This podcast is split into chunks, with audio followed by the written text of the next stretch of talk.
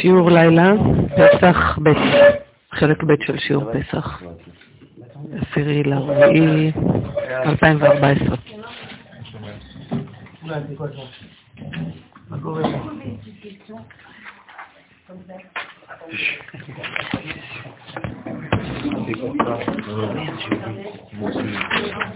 Oh là là.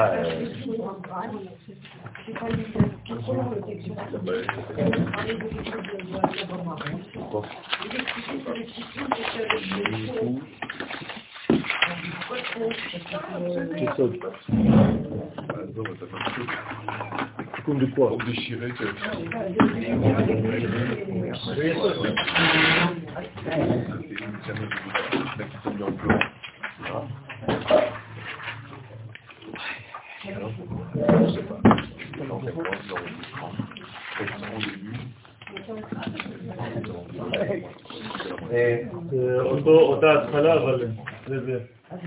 רק חיברתי ביניהם. איפה היית בשיעורים? C'est pas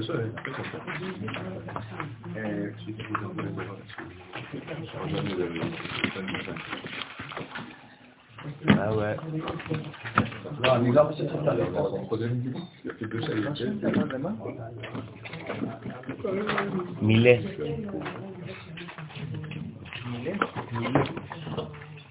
לא, באחד הניקודים. עבדו עליה, לא. אמרתי אולי גם עבדו עליי, אבל לא. אולי גם עבדו עליך.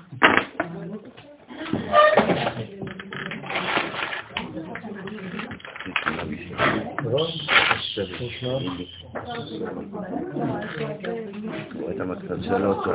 זה לא טוב, לא. לא בלשמה. ככה, ככה, אבל ככה, שמתי בקושי כוס מים. זה מהעתיד נעביר אותו לאדמה. בעזרת השם. לא, זה לא טוב. צריך אותם, כן. יש יש דפים שחזרו? כן. בוקר טוב. בוקר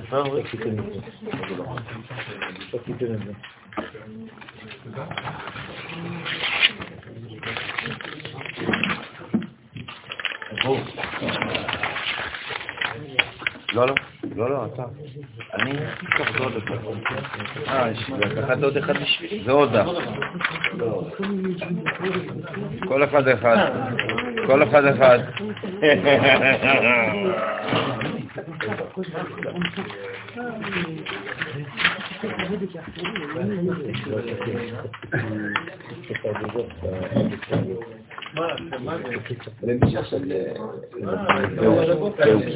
בחינם תיקח.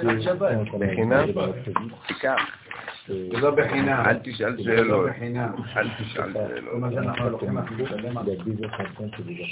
אל תגלה. לא, מזמן.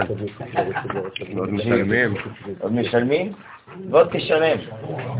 אתה יודע מה? עדיף לך משכנתה. יותר זול. יותר זול. Ah, il dit là pas alors. Ah bah là tu me dis alors. faut- faut- Alors comme ça tu me fais Bon alors tiens, bah je prends ça déjà pour toi. Ok. Ah ouais. On va faire le thé. Ouais, un verre. Ouais, un verre. Ouais, deux verres. Avec deux verres. Bah, lui, il est en gros, c'est son langage est assez Alors, toi, tu lui donnes des choses alors que c'est très élevé. Là, on a tout ce plan. Toi, t'es dans les liens, t'as vu, תה, נכון? תה, רק תה לך. תה לך היום גם. עוד תפיל? מה קרה?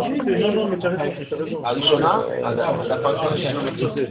לא, אני העברתי את זה שם. עכשיו שתיתי קפה. כמה? לא, אני לא ניסיתי שמונים, זה טוב. לואיזה, לואיזה. לא יכול להיות, היה רוצה שניקח לשם. לא זה? Hop. זה לא וחצי.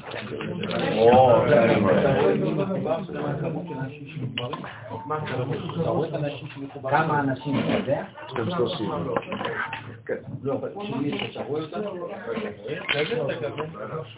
כך.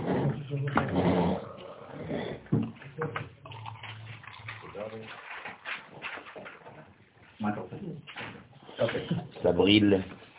תביא קפה לילד. רגע. יש אה, עקבי.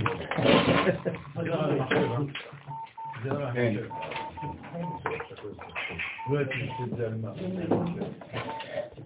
טוב, אז של לשון מחוץ קודשה בריחוד שכינתה, דחילו חימו חימו דחילו לחדה, אותיות י"ק באותיות ו"ק ותודה שווים לשם כל ישראל.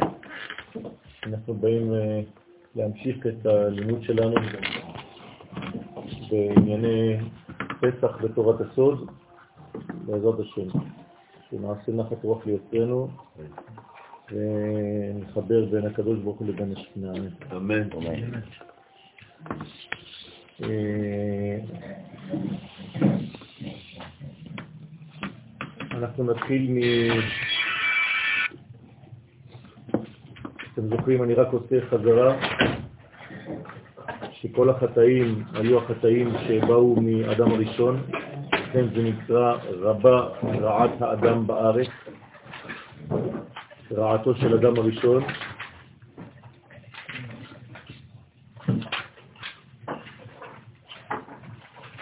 והקדוש ברוך הוא מתבטא בצורה כזאת מחייתו של האדם אשר ברא, ואחרי זה החטא הזה ממשיך וחוזר. זה בעצם כל הניצוצות קרי שיצאו מהאדם הראשון ב-130 שנים בפרש מחווה, והסברנו שכל הדורות הבאים באים לתקן את הפגם הזה. התחלנו לדבר על הקטנות, קטנות א', זאת אומרת שהשלוש כלולים בשלוש, בתוך הבטן של האימא העליונה.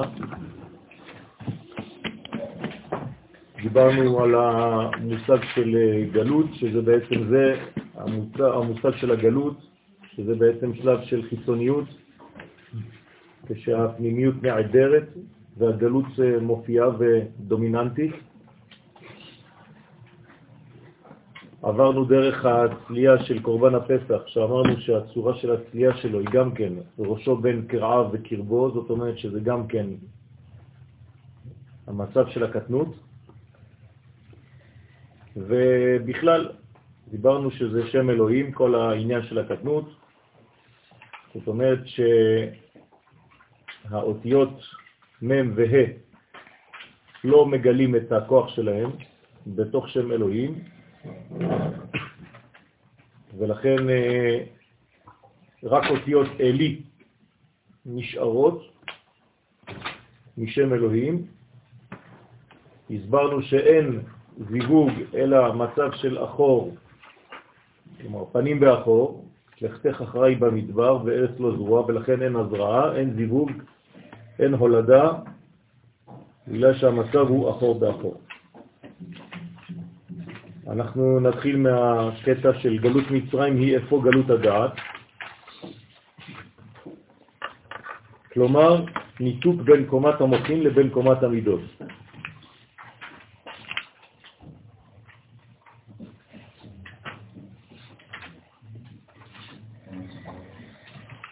כן, הרעיון פשוט, יש אידאות, קשה ליישם אותן, יש רעיונות עליונים וקשה להוריד אותם אל, אל המעשה. יש תמיד פער בין הרצוי לבין מה שמופיע במציאות, כך ששום רעיון אינו יוצא לפועל בגלל הפרעתו של פרו, אותיות הפרעה, פרו.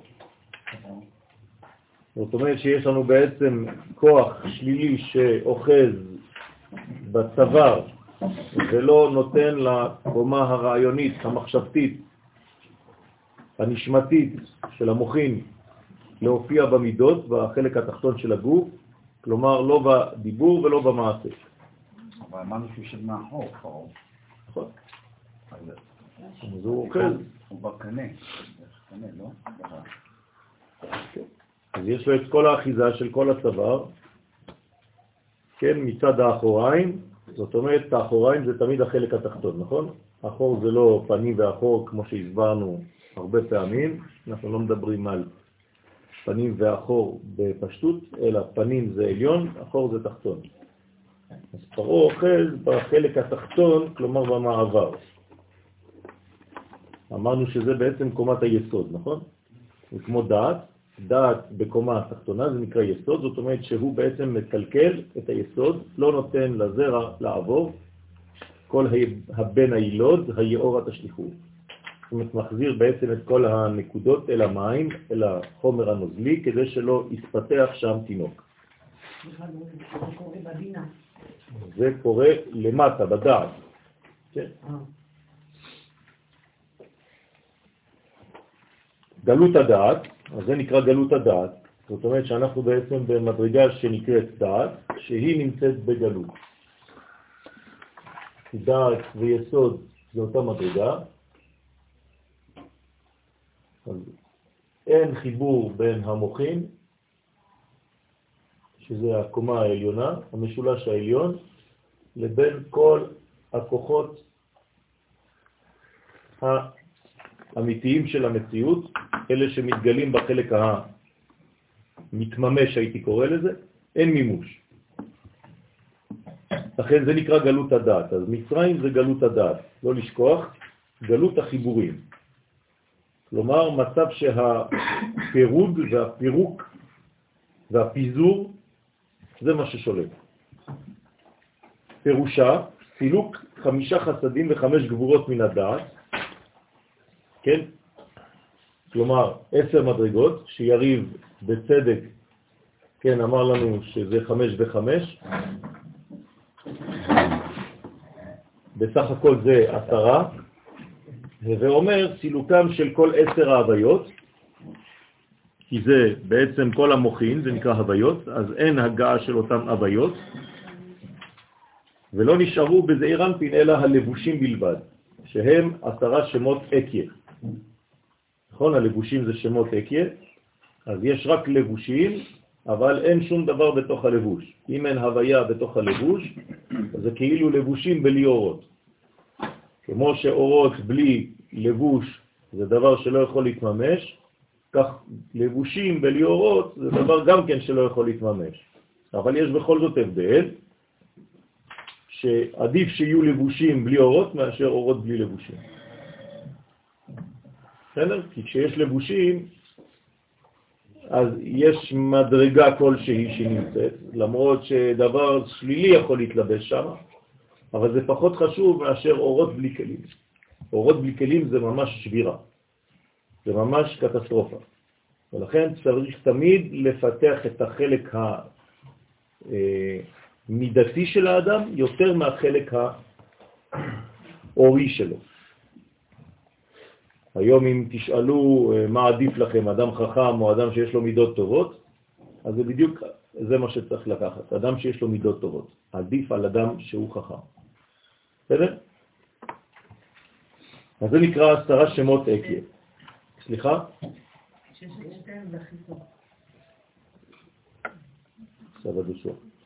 וזו סיבת משך הגלות רדו. אבל... כן.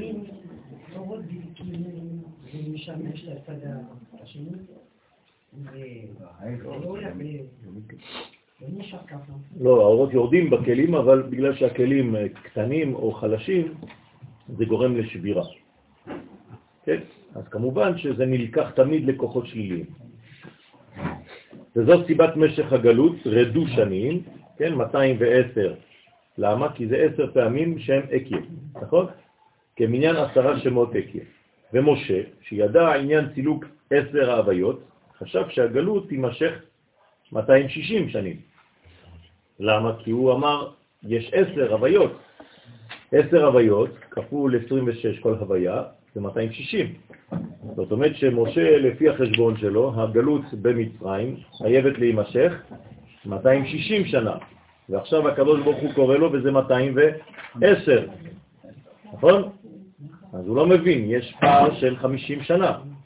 אז משה אומר לו, אבל הגלות לא נגמרת. למה אתה לא ממשיך את הגלות?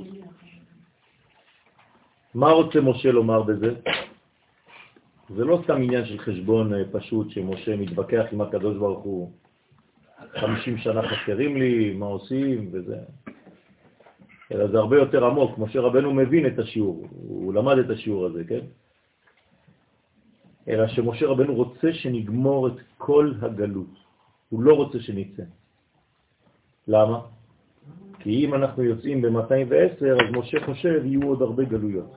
צריך להשלים את הכל. אין מתנה כזאת. אז הוא אומר לקדוש ברוך הוא, תגיד לי, הקדוש ברוך הוא, לא עדיף שנגמור את הכל עכשיו ואחרי זה נצא ישר ויהיה משיח? אולי יותר טוב. זאת אומרת שכל השנים הגלותיים שיש לנו כרגע משתווים ל-50 שנה נכון, של מצרים? נכון, נכון. זאת אומרת שמשה צדק במחשבה שלו, כן? תשובה למה הקדוש ברוך הוא באמת לא עושה את זה, כי המצב הוא כבר בלתי אפשרי. זאת אומרת שהם הגיעו לשלב שאם היינו נשארים עוד מדרגה אחת, לא היו אף פעם יפשים יותר. זאת אומרת, נפלו, חז ושלום, היו נופלים ל-50 שערים, ואנחנו אומרים בהגדה, שאם הקדוש ברוך הוא לא הוציא אותנו ממצרים, אז היינו שם אנחנו, בנינו, בני בנינו, משועבדים לפרו במצרים. זאת אומרת שבעצם לא הייתה אפשרות גאולה יותר מהמצב הזה. המצב הזה היה סוגר עלינו חז ושלום. זאת אומרת שיש שלבים של... שאי אפשר כבר לחזור. בסדר? אז זאת בעיה גדולה מאוד. ולכן, משה רבנו חשב שהגלות תימשך רץ שנים, וזה סוד הכתוב במראה הסנה, לכן הוא אומר, הכתוב אומר לנו את זה ברמז, וירא השם, מה רואה הקדוש ברוך הוא? כיסר לראות. מה זה כיסר לראות? שמשה רואה 260. כלומר, הקדוש ברוך הוא רואה שמשה רואה 260. זה רמז, זה קוד, שחשב שהגלות תימשך כמניין זה. אך השם הודיעו שאינו כן, כיוון שלא הייתה אחיזה בעשר הוויות שהסתלקו למעלה. עכשיו, בתורת הסוד זה אומר שאין אחיזה בשם הוויה, רק בשם אקיה, רק בלבושים. אי אפשר לאחוז באורות, רק בלבושים. ולכן הגלות לא יכולה להיות 260, היא יכולה להיות רק 210.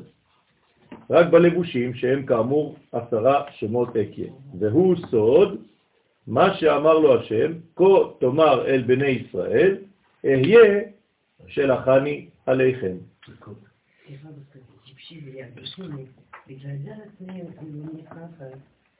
כן. נכון, נכון, נכון. ולכן, בעצם מי זה הסנה? עם ישראל. בסדר? זאת אומרת שהסנה זה בעצם עם ישראל, זה הבניין שבעצם נשרף אבל לא קלה. זה רמז שהקדוש ברוך הוא אומר לו, שבכל זאת יש כנראה איזה חומר פנימי בתוך הסנה שמונע ממנו מלהישרף כליל. ולכן הגישה היא בשם אקיה, השליחות היא בשם אקיה, משה בא בשם אקיה, וזה קוד.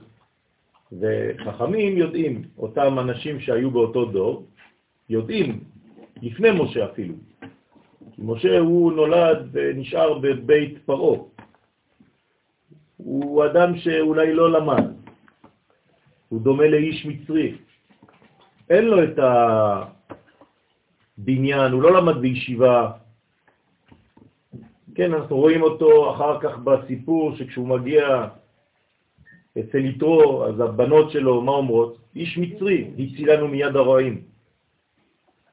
הוא לא דומה בכלל לאיש עברי, הוא לא דומה בכלל למדרגה ישראל, שהאנשים אולי ציפו שם. רמז לגאולה, לכל גאולה. כן, שהמשיח לא אולי לא דומה למה שאתה חושב. המשיח יכול לבוא ממדרגה שאתה בכלל לא מצפה ממנה. ולכן, כשהוא מופיע, צריך לדעת אם הוא מדבר את הדברים הנכונים, שהקדוש ברוך הוא שלח אותו, וזה ניתן בידי הצדיקים שכל דור, שיש להם קודים שמחכים, וכשהאיש ההוא יגיע, הוא חייב לומר את הקוד. אם הוא לא אומר את הקוד, אפילו שהוא יהיה עם אה, ארבעה זקנים, זה לא יוסיף כלום. כן?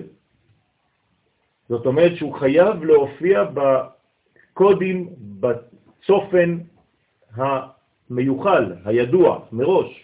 וכאן זה מה שקורה. למרות ההופעה החיצונית, משה דובר את דבר השם. זאת אומרת שהם רואים שיש מול העיניים שלהם נביא, שאומנם לא דומה, כן, בחזות שלו, למה שהם ציפו, אבל זה הוא, אין מה לעשות. אז השם הסודי הזה כאן זה אקיה. אקיה שלחני עליכם. זאת אומרת, בגלל זה משה רבנו כל כך מתעקש לדעת מי שולח. מי, מי בעצם מוביל את ההיסטוריה הזאת, את הגלות הזאת לגאולה. באיזה שם אתה הולך להופיע, הקדוש ברוך הוא.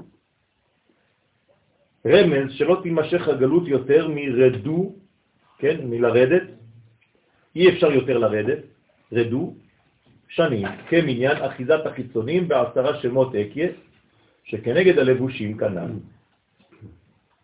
סילוק עשר ההוויות מן הדעת הוא סילוק כל בחינת הגדלות.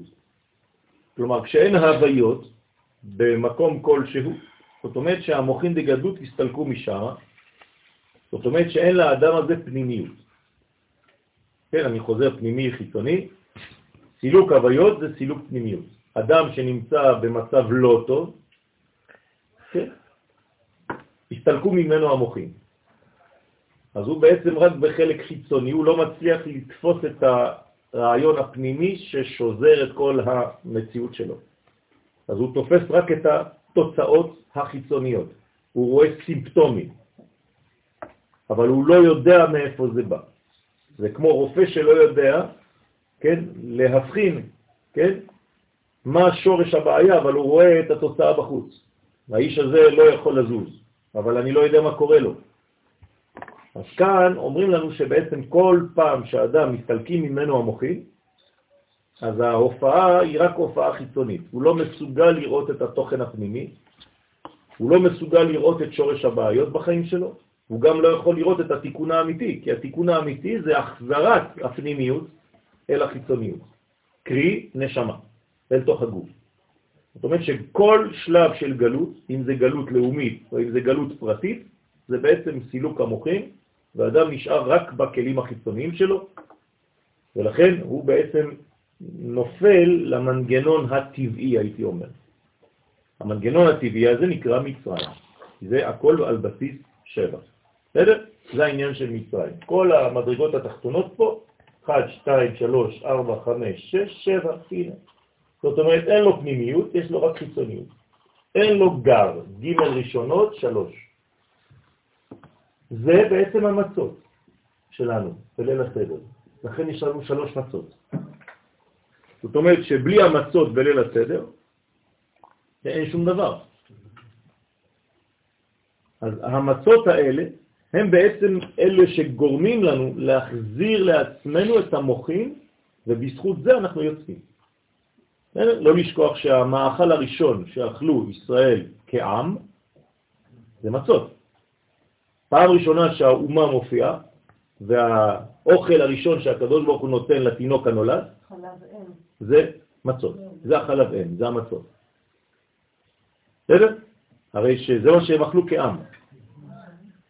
זה דבר חשוב מאוד, כן? לפי האוכל הראשון שאכלת בחיים שלך, אתה בעצם, זה כמו חינוך. זה מה שאתה, זה מי שאתה. כלומר, אנחנו בפנימיות מצות. במילים אחרות, כל פעם שאתה רוצה לחזור למוחים דגדלות, תאכל מצה. עכשיו, מה זה לאכול מצות? זה לא סתם לאכול אה, מצות, זה לאכול את מה שהמצה מייצגת, מסמלת. והמצה מסמלת מוחים דגדלות, זאת אומרת מדרגה פנימית מאוד, כן, שאנחנו צריכים ללמוד אותה עכשיו. בגדול זה נקרא אמונה. אנחנו צריכים לאכול אמונה. לא, לא, לא, לא, זה מה שאני אומר. בפסח זה מתלבש במצה, אבל בשאר השנה תרגמתי את זה עכשיו לאמונה. בסדר? אז צריך לאכול אמונה. עכשיו, בפסח זה ממש הופך למציאות כדי שאני אמחיש לעצמי את הדברים בפועל. אז כל מי שלא אמר שלושה דברים אלה בפסח לא יצא ידי חובתו. כלומר, הוא נשאר חייב, הוא נשאר בקטנות. פסח, מצה ומרור. זה קוד. כן, למשל, אה, שאלו פעם את הרב מרדכי אליהו זצ"ל, חיילים שהיו בשטח בפסח, הנה הבן שלי אריה היה לפני שנה בשטח בפסח, כן, לא היה להם לא ליל הסדר ולא בטיח ולא כלום. כן, אז שאלו את הרב מרדכי אליהו מה עושים, כן, הם שם זרוקים שם באיזה מסכנים שם ב... אז אמר להם הרב מרדכי אליהו, תאמרו את שלושת הדברים האלה, כל אחד יגיד בפה, פסח, מצה ומרור ויצאתם ידי חובה. אחרי זה תחזרו, הם חזרו באיזה חמש לפנות בוקר ואכלו מסכנים, ככה עשו איזה סדר קצר, לפני שהלכו לישון. בסדר? נכון.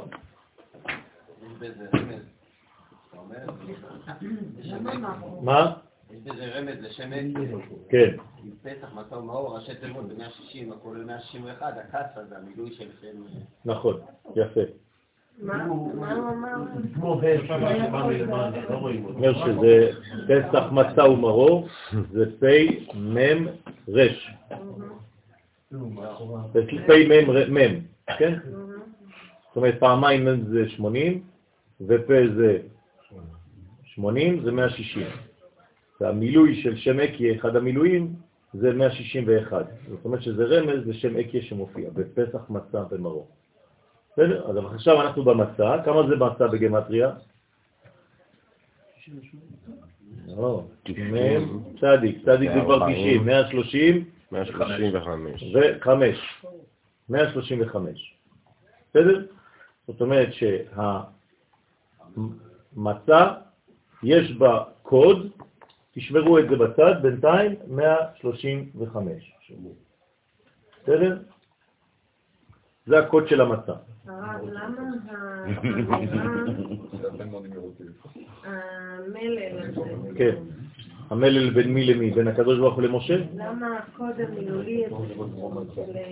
למה זה חשוב האמירה הזאת?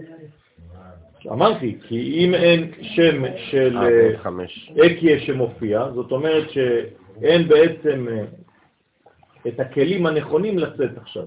הכלים של שם הוויה זה שם אקיה. כן, אבל כאן הוא מבקש שנדבר, לא שנעשה משהו. נכון. בינתיים הוא אומר שאקיה, מה זה אקיה? בפשט? אהיה. זאת אומרת עתיד. יש לכם עתיד, אל תדאגו. אל תחשבו שהסיפור שלכם הולך להיגמר במצרים. אהיה איתכם בגלות הזאת כמו שאהיה איתכם בגלויות אחרות. זאת אומרת, יש לכם מחר. תקווה. יש תקווה. אז הקוד הזה בפשט, כן, בלי להיכנס בכלל לקבלה, זה אומר שיש בעצם מדרגה שבאה מחר. יש לכם בעצם תוחלת, חיים, אתם לא הולכים להיגמר פה, זה הולך להמשיך. המאה ה-35 זה קשר ואמת, זה מניפור ברמת שאומרים שהאמת היא תצמח מהאדמה, אומרת השלוש מדרגות העליונות. ייצור בפסח באדמה? לא, זה בארץ ישראל, זה רק בארץ ישראל. אני מדברת על כן, ישראל, אני כן. תשובה. כן, זה רק בארץ, נכון, אמת מארץ תצמח, נכון. אבל זה, תשימו בצד בינתיים. אז לכן אפילו הן לא העירו, אלא רק בבחינת האחוריים. גם שם בעצמו לא העיר במילוי, בכל השלמות שלו, אלא רק באחוריים שלו. כן? עכשיו, כמה זה האחוריים? מה זה האחוריים שלו? עוד מעט נראה. ומקומה זו שהיא בגרון, ינקו פרעה במצרים. כלומר, מאותה קומה שנמצאת בגרון, משם, כן, פרעה ומצרים ינקים. זה נקרא יניקה בדעת.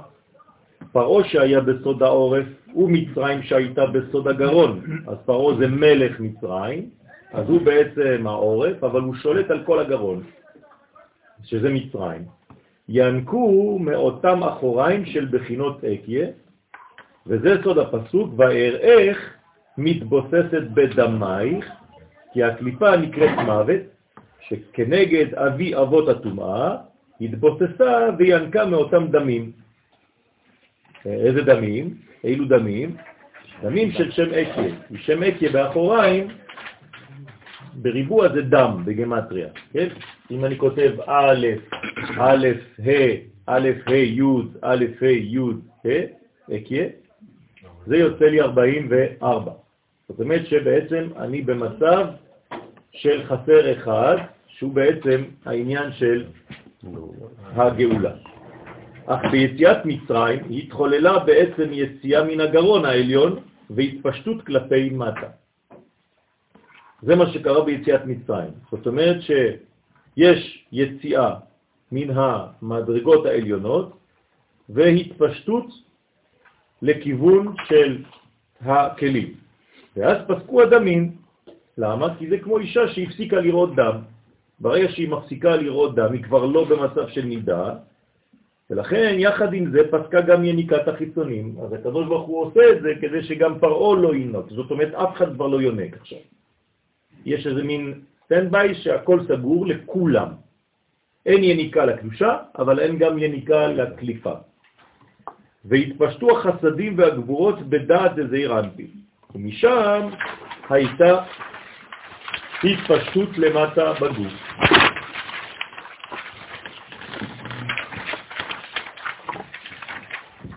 זאת אומרת שיש שלב של הפסק ויש שלב של חידוש המעלה.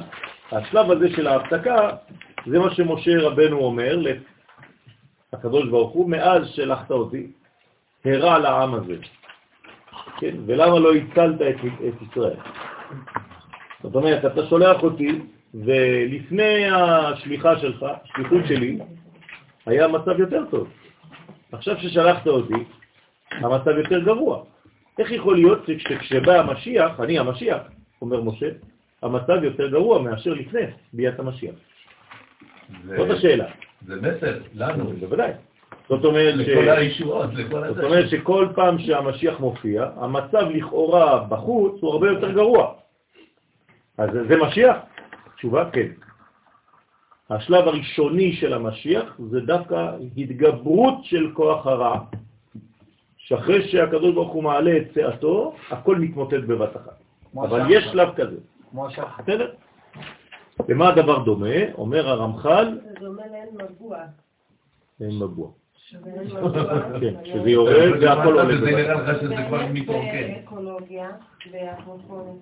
הם ממש אה, גיבולים, ואז הם ממש מדמים עם סיכון הפוך, שיהיה הספק, כן. וזה נותן, אה, אני לא זוכרת מה, אבל זה פשוט נותן את ההסבר לחיים, כאילו. כן. אז, אז בעצם יש בעצם סילוק, יש רגע של אה, היעדר טוטלי, הסתר, אז אני רציתי רק להביא את הרמח"ל, שזה דומה בעצם, הרמח"ל אומר לתריס. זאת אומרת שהתריסים הישנים, כן, לפני שפותחים את כל החלון, צריך לסגור את כל התריסים. נכון? אז יש רגע של חושך גמור, ואתה ביקשת ממנו אור. אז ההוא לא מבין, אתה סוגר את כל התריסים, ברגע שאתה ביקשת אור, היה איזה אור חלוש, אתה רוצה אור גדול, אתה רוצה לפתוח כל התריס, והוא סוגר, ומי שלא מבין אומר לו, רגע, ביקשתי אור, מה אתה מכבה לי את הכל? אומר לו, שנייה. אז יש רגע אחד, כן, שהוא בעצם חושך מוחלט, ואחרי זה כל התריס נפתח בבת אחת. הרגע זה יכול להיות דור. כן. אז הרמח"ל מסביר את זה בצורה כזאת, כן? הוא אומר שבעצם הסגירה שתהיה לפני הגאולה, יהיה לה רגע אחד של חושך גמור, ואנשים כבר התייאשו, הם יגידו, אנחנו לא מבינים, אנחנו הולכים לכיוון האור של הגאולה, ותראה מה קורה. אז איך זה יכול להיות? זה תרתי דה סתרא, הכל סתירה אחת גדולה. יש אולי הקבלה בעניין הזה של הבדיקה של החמץ לאור הנר, שאחרי כן זה באמת מביא אור גדול? סתם עלה לי כרגע איזה רעיון, למה אנחנו עושים חושך מוחלט ודווקא לאור אנחנו לא עושים דווקא חושך מוחלט, אבל אנחנו מאירים בזום על החמץ שלנו. אתה לא צריך להחשיך את כל הבית, אבל אתה צריך להאיר באופן מדויק יותר, כן, בזווית, להתמקד יותר עם אור מדויק, כמו פנס שמאור מד- מדליק לך נקודה מסוימת, אז זה- נותן לך את האור. נכון, נכון. עובדה שאם לא עשית בדיקת חמץ ביום ראשון בלילה, שכחת. מגיע יום אה, שני בבוקר, השנה. מה אתה עושה? אתה לא עושה בדיקת חמץ. אתה עושה בבוקר. אז מה, אתה צריך להדליק אור? אתה לא צריך להדליק כבר פנס, זה לא שום דבר. אז אתה עושה לאור הנר במקומות החשוכים, אבל אם אתה מלא, מלא אור, אתה כבר לא צריך את אור הנר. למה דווקא נר ולא פנס? לא, זה יותר טוב. בוודאי, אפשר לעשות עם שתי מי אמר שאי אפשר? נר זה נפש ורוח. כן, נר. זה נפש, זה פה, זה המלכות, נפש ורוח. כל זה צריך להדליק. זה לאור הנר. בסדר? זאת אומרת, הפנס הוא בהחלט אפשרי לבדיקת חמץ. דרך אגב, יותר, יותר אה, לוגי היום לבדוק עם פנס. גם אם אתה בודק ברכב שלך, אתה לא תלך עם נר של שעבר. אם לא, הלך האוטו. פנס, אתה כן. פנס לד, אתה רואה יותר טוב מאשר... בוודאי, בטח. בוודאי. כן. טוב, אז אה, אם כבר אנחנו עוסקים בזה, לא לשכוח לשים מלח יחד עם הבדיקה. כלומר, צריך לקחת מלח בזמן שבודקים את החמץ. עם ה... לא, הלחמים הם כבר מונחים, אם אתם מניחים עשרה פתיתי לחם, פחות מכזית, כן, בכל מיני מקומות, עטופים בנייר אלומיניום או לא יודע איך אתם רוצים, אבל זה יהיה פחות מכזית, שאם חז ושלום לא תמצאו אחד אז הוא מתבטל אחרי זה בביטול, אבל בכל זאת צריך לשים יחד עם זה מלח. כלומר, קערה קטנה של מלח, אתה צריך ללכת עם איזה מגש, אתה צריך קערה של מלח. למה? כי המלח יש לו כוח לדחות את החיצונים. זה מלחמה, בדיקת חמץ זה מלחמה. ולכן אתה צריך ללכת למלחמה עם מלח. מלח זה אותיות מלחמה, אתה לוחם. זאת אומרת שיש גם בעצם כאן מיתוק של כל כוחות הדינים, ולכן לא יוצאים למלחמה בלי מלח. המלח הוא בעצם חלק מהמלחמה, זה סוד גדול, שצריך כל הזמן לה- להוסיף מלח למנגנונים שאיפה שאתה לוחם. גם בשולחן צריך כל הזמן שיהיה מלח. חתן. בסדר? לא. כן.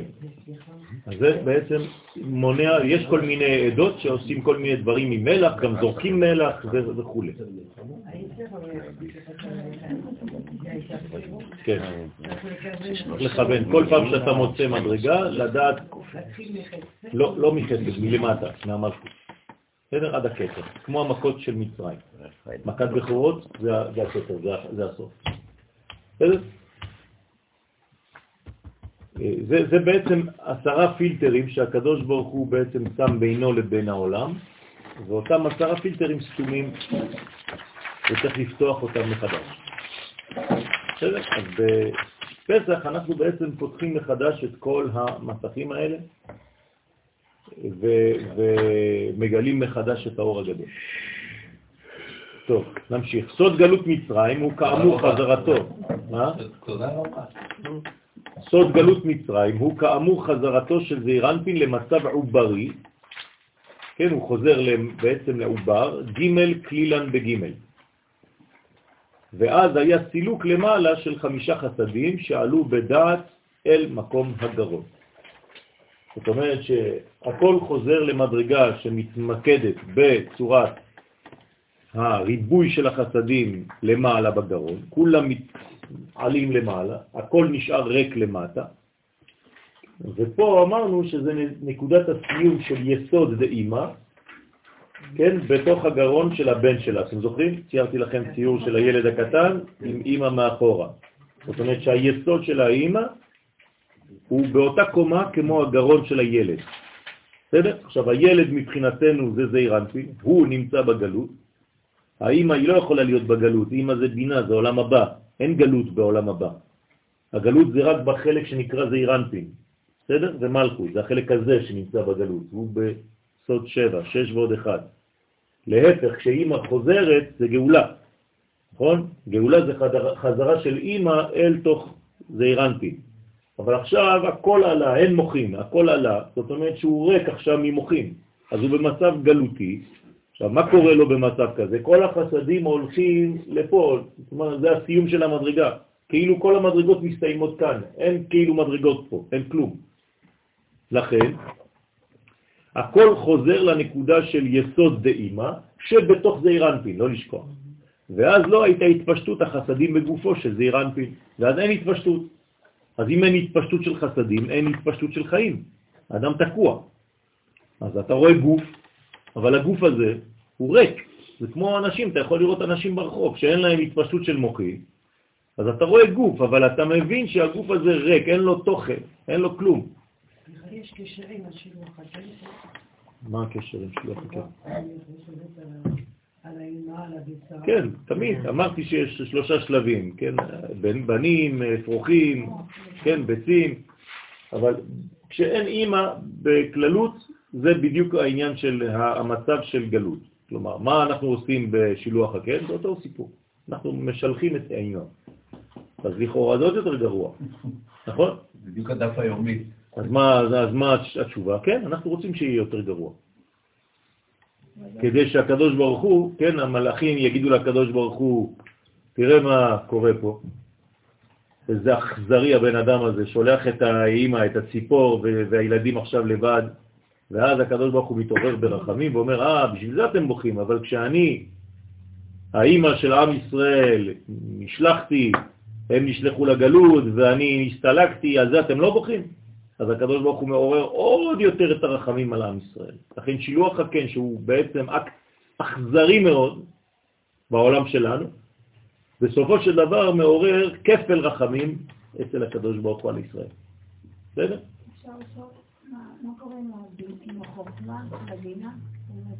החוכמה היא תמיד בתוך הבינה, אנחנו לא מדברים עליה בינתיים, כי היא בעצם הנשמה של הבינה.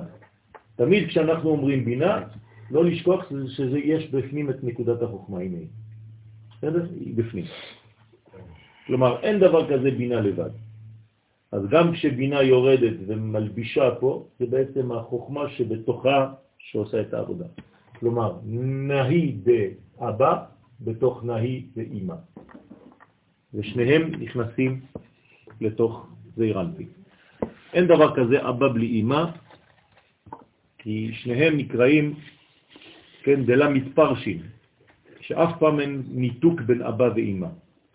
למטה יש ניתוק לפעמים בין תפארת למלכות, ואנחנו כל הזמן אומרים לשם ייחוד, קודשה וריחו שכינתה. אבל למעלה אף פעם אין ניתוק בין אבא ואמא. אם היה ניתוק בין אבא ואמא לא היה עולם. אין מצב, גם בגלות אבא ואמא ביחד. אין דבר כזה שיש פירוד ביניהם. הפירוד הוא תמיד בין זעירנטין למלכות. זהו, זה מה שיכול להיות. מקסימום של הרוע זה שיהיה כאן וכאן ניתוק ביניהם. זה באמת מקסימום. בסדר? נכון. אבל בין אבא ואמא אין דבר כזה. שזה בעצם המציאות הבסיסית של החיים. פירוש, במצב של קטנות אין כניסה אליו, אלא רק שלושה פרקים תחתונים דנצח הוד ויסוד באימא, נכון? אה, חילקנו את זה, אתם זוכרים שבוע שעבר? אמרנו שאם אני לוקח את הבינה עכשיו, כן, יש לה בעצם שלושה קווים, נכון? אבל בתוך כל קו יש פרק עליון, פרק אמצעי ופרק תחתון. אז רק החלקים התחתונים הם שנכנסים. בסדר? במצרים הוא כאמור סוד הגרון, בסוד מן המיצר קראתייה. באותו מיצר החזה, כן, קראתי, זה סוד מצרים. אותיות מיצר ים העליון. זאת אומרת, מה זה מצרים בעצם?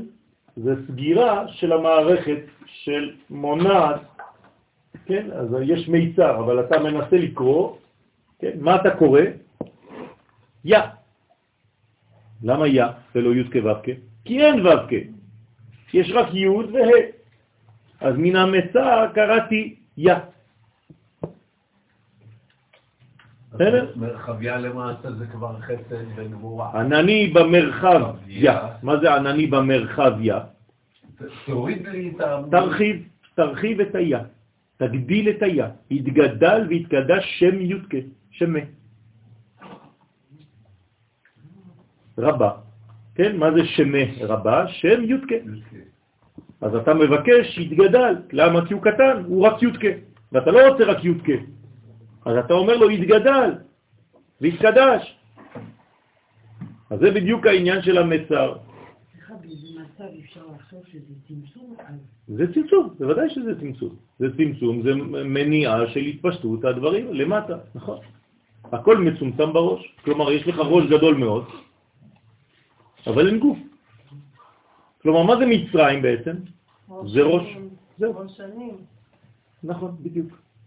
אין כלום, רק ראש. ראש שהולך. תתנו לכם ראש שהולך בלי רגליים, בלי כלום. זה בדיוק מצרים. בסדר? יש להם רק ראש. כלומר, רק מחשבה, הכל עיגול, הכל עיגולים. כמו ראש, ראש עגול, זה מצרים. איך קוראים למצרים בנביא? עגלה, נכון? עגלה יפהפייה, מצרים. אבל קולה כנחש ילך. כך אומר ירמיה. זאת אומרת שהיא עגלה, היא עגולה. בסדר? דרך אגב, מה למד יוסף עם אבא שלו? לפני עניינים, אז הוא נותן לו רמזים, אני בעיגולים. בסדר? אני בעולם של עיגולים. ולכן זה נקרא עגלה. אז זה הכל עיגול, עיגול, עיגול.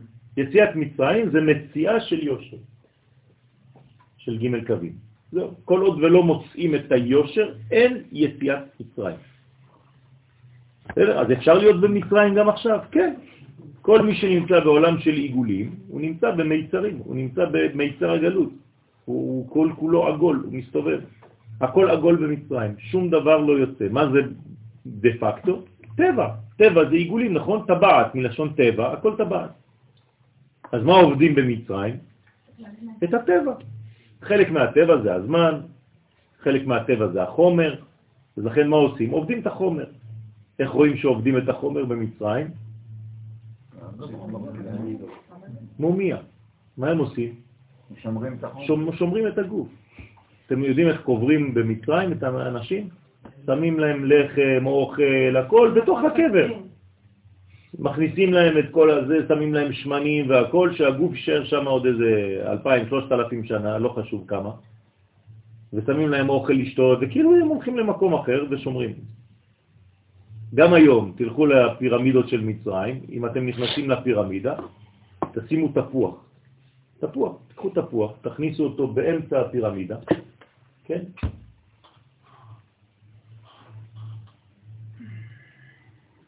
בפנים, התפוח נשאר חודשים, שנים, בלי להתקלקל.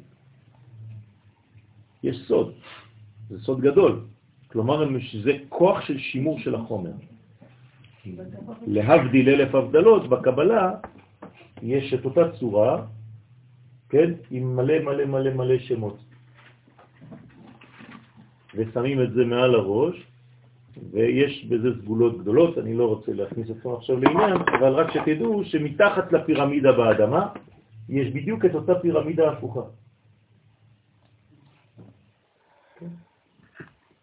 ואת זה אתם לא רואים, כי זה באדמה. אתם רואים רק את הפירמידה העליונה, אבל יש פירמידה הפוכה מתחת. מה? כן, זה, זה כאילו היסודות הם פירמידה הפוכה, זה סודות גדולים מאוד, הם, הם הגיעו למדרגה של שימור החומר. מה? אני חושבת שהגוף של יוסף כן.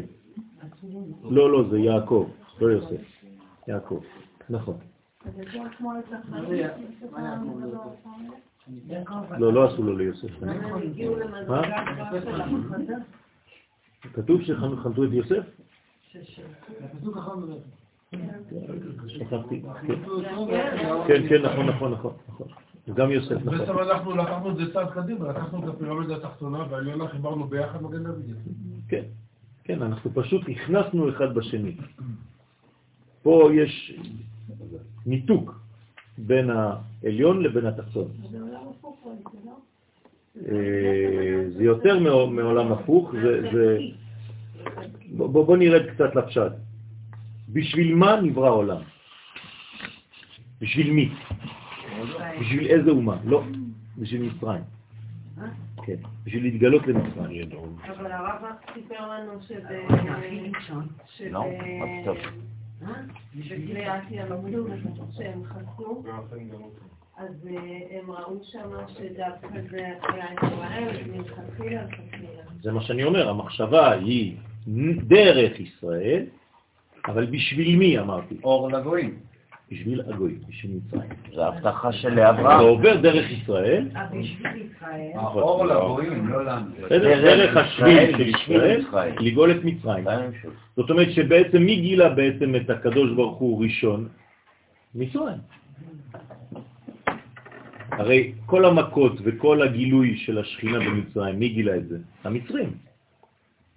אפשר לומר שישראל, ישראלי במצרים, לא ראה כלום, שום מכה, נכון?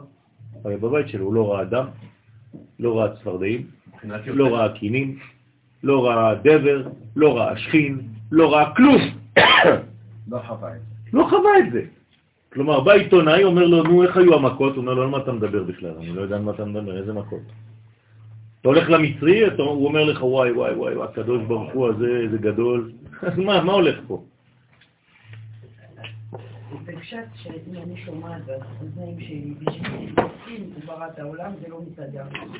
אבל בשביל לגלות ים, כשהושגו במדרגה מצרים, הוא ברא, זה כן, יותר לי. צריך להבין, אנחנו לא צריכים להיות... אה, לא, לא, אה, לא, אה, כלום. לא, אנחנו לא צריכים להיות כאילו... אתה- אומר שזה מדרגה. נכון. מצרים זה בעצם המדרגה של הקטנות שמסלקת את כל המוחין מהמידות. בשביל זה הקדוש ברוך הוא ברא את העולם. כלומר, בשביל להגיע לחיבור של זה. שגם מצרים יכירו את השם. וידעו, כן, איך אנחנו אומרים ועלינו לשבח? יכירו וידעו. יכירו וידעו כל יושבי תבל. לא ישראל, ישראל זה רק המנוע, זה רק הצינור. אבל זה לא התכלית, התכלית זה שהאור יגיע למדרגות הנמוכות של המציאות. בסדר? ואז לא מאירים בזעיר אנפי, אז בינתיים אנחנו במצב של גלות. רוז'ה בוא, קיבלת את האותנת קשר? טוב. לא הולך להביא כיסא. ואז לא מאירים בזעיר אנפין, כי אם אחוריהם של לבושי יסוד ואימה, מה זה האחוריים? אמרנו החלק התחתון, נכון? זה נקרא אחוריים של יסוד ואימה, שהם עשרה דמים, שמהם היו יונקים כוחות החיצוניים של מצרים. זאת אומרת שבכל זאת הם יונקים קצת מאימה, אבל ממה הם יונקים? מהאחוריים של אימה, מהחלק התחתון, שהוא כבר נמצא בחלק הזה. והוא סוד הפסוק ביחזקאל, ואעבור עלייך ואראך מתבוססת בדמייך. ומה שהיה אמור להסתיים במיטה, כיוון שעשר דמים, עשר פעמים דם עולה מת, כן? נכון? עשר פעמים דם זה מת, אז מה שהיה אמור להיות מת בסוף, הפך לחיים בקבלת המוחין דגדלות הנקראים חיי המלך. הנה מה שחנה שאלה, כן? שאיפה זה עכשיו? זה חיי המלך. מי זה חיי המלך? זה החוכמה. כלומר, מה שהיה אמור עכשיו להיות מוות, בעצם בגלל שיש חוכמה בפנים, שזה נקרא חיי המלך, אז זה סוד אהיה, הוויה, אקיה. כן, כמה זה בגמטריה אהיה, הוויה, אקיה? עולים בגמטריה למספר חיים. זאת אומרת, סך של פסח. זאת אומרת, הסך סמ"ח זה גמטריה חיים, אז מה זה פסח? זה הפה שמגלה אהיה, הוויה, אהיה. בסדר? והנה, מחמת הסתלקות כל המוחין דגדלות מזעיר אנפין, שהם ההוויות, לא נשארו בו, בזעיר אנפין, אלא מוחין דקטנות, שהם שמות אלוהים, נכון? אמרנו שבזמן של גלות, בזמן של מצרים, יש קטנות. קטנות זה שם אלוהים, זה שמות אלוהים. אין לו שמות הוויה. כל פעם שאתם רואים שם אלוהים זה קטנות. כל פעם שאתם רואים שם הוויה זה גדלות. לכן, היה רק שמות אלוהים. לכן היה פרעה כופר בעיקר ואומר, מי? י"ק ו"ק. הוא יודע, הוא מכיר, אבל הוא אומר, עכשיו הוא לא קיים, הוא מת. אשר אשמע בקולו. אני לא יכול לשמוע בקולו. זאת אומרת, אם תביאו לי אל חי, אני רוצה, אבל פה זה אל מת, חז ושלום. זה מה שפרעה אומר. הוא שמע כבר את השם הזה, אבל הוא אומר, הוא לא מתפקד. כלומר שהיה בזה זלזול מצד פרו שטען שכיוון שאין בעולם שליטה למוחין דגדלות שהם סוד שמות י' כ' ו' כ', אומר אין י' כ' ו' כ' עכשיו בעולם, מי שולט בעולם? אלוהים. מה זה אלוהים? העיגול, הטבע. זאת אומרת, אנחנו עכשיו השלטון. זהו, היה זמן אולי שי' כ' ו' כ' שלט, אבל אין יותר, זהו, נגמר. כל פעם שיש גלות, זה בדיוק מה שטוען ראש הגלות. גם זה מה שטען המן, היטלר וכולם, נכון? מה טען המן? ישנו. ישנו. מה זה ישנו? ישן, זהו, הלך, הוא כמו מת. הי' כו' כמת, חז ושלום. ניטשה, אלוהים מת, כן? הוויה, כאילו. בסדר? איך הוא אומר היה מת? לא, הוא עוד לא מתגלה. זה לפני שהוא מתגלה. זה, כשפרעה עכשיו באים אליו. זה פשוט ייאוש, זה הפירוש של... בא אליו משה ואהרון, באים אל פרעה. תחזרו קצת ל... ל... ל... ל... לריאליטי, כן? פרעה דומיננטי על כל האזור ועל כל העולם. יש לו כוח, חבל על הזמן, עצום. באים שני זקנים, נכנסים אליו שם, לא יודע בכלל איך הגיעו עד, עד הכיסא שלו, כן? אומר להם, מה, מה, מה זה פה? מה אתם מכניסים לי פה איזה שני שיבנים כאלה? מה זה? באים אומרים לו, תשמע, אנחנו שליחים של הקדוש ברוך הוא, אנחנו רוצים בעצם להפוך את העולם. מהפכה, הכל הולך עכשיו לאיבוד. כל השלטון שלך, הכל. מה, מה עושים עם שני אנשים כאלה? או שאתה מכניס אותם לכלא או לבית משוגעים, נכון? ת, תשימו לב מה קורה פה. ואז מתחיל ויכוח בעצם, כי פרעה הוא אדם מאוד מאוד חכם. והוא אומר להם, אה, בסדר, בוא, בוא נשחק קצת, אני משעמם לי, אני מלך, משעמם לי, בוא, בוא נשחק קצת, אני אשחק איתכם לפני שאני אזרוק אתכם לתנינים. תוכיחו לי שי' כו' כשלח אתכם. ואז מתחיל בעצם דיאלוג, ויכוח, בין הקדוש ברוך הוא לבין משה ואהרון, על, והוויכוח הזה הוא דרך המכות. כלומר, כל מכה היא בעצם הוכחה אחת נוספת שבאמת, כן, יש דברים בגו. אנחנו לא סתם באנו לפה. נכון. אז מה זה למשל מכת דם, הראשונה, מכת דם, מה זה מכת דם? פרעה, מה הוא אומר ל- לעם ישראל? נכון. אז מה זה מכת דם? מה זה מכת דם? מה, מה היא באה ל- להראות, הדם הזה? מה זה הדם הזה? היאור שלו זה החיים, זה נכון? החיים, נו זהו. אז, אז, אז הוא, הוא אומר, אתם טוענים שעם ישראל הוא בעצם מוביל. המוביל של ההיסטוריה? אז תגידו לי, מה, מה קורה פה? אני אומר לו, תשמע, זה מכה רצינית מאוד, מכת דם פה, יש פה חסדים גדולים של אברהם, אבל אברהם בסדר, היה אברהם, אבל אתם הילדים שלו. מאיפה אתם יודעים שאתם הילדים שלו? אז תוכיחו לי.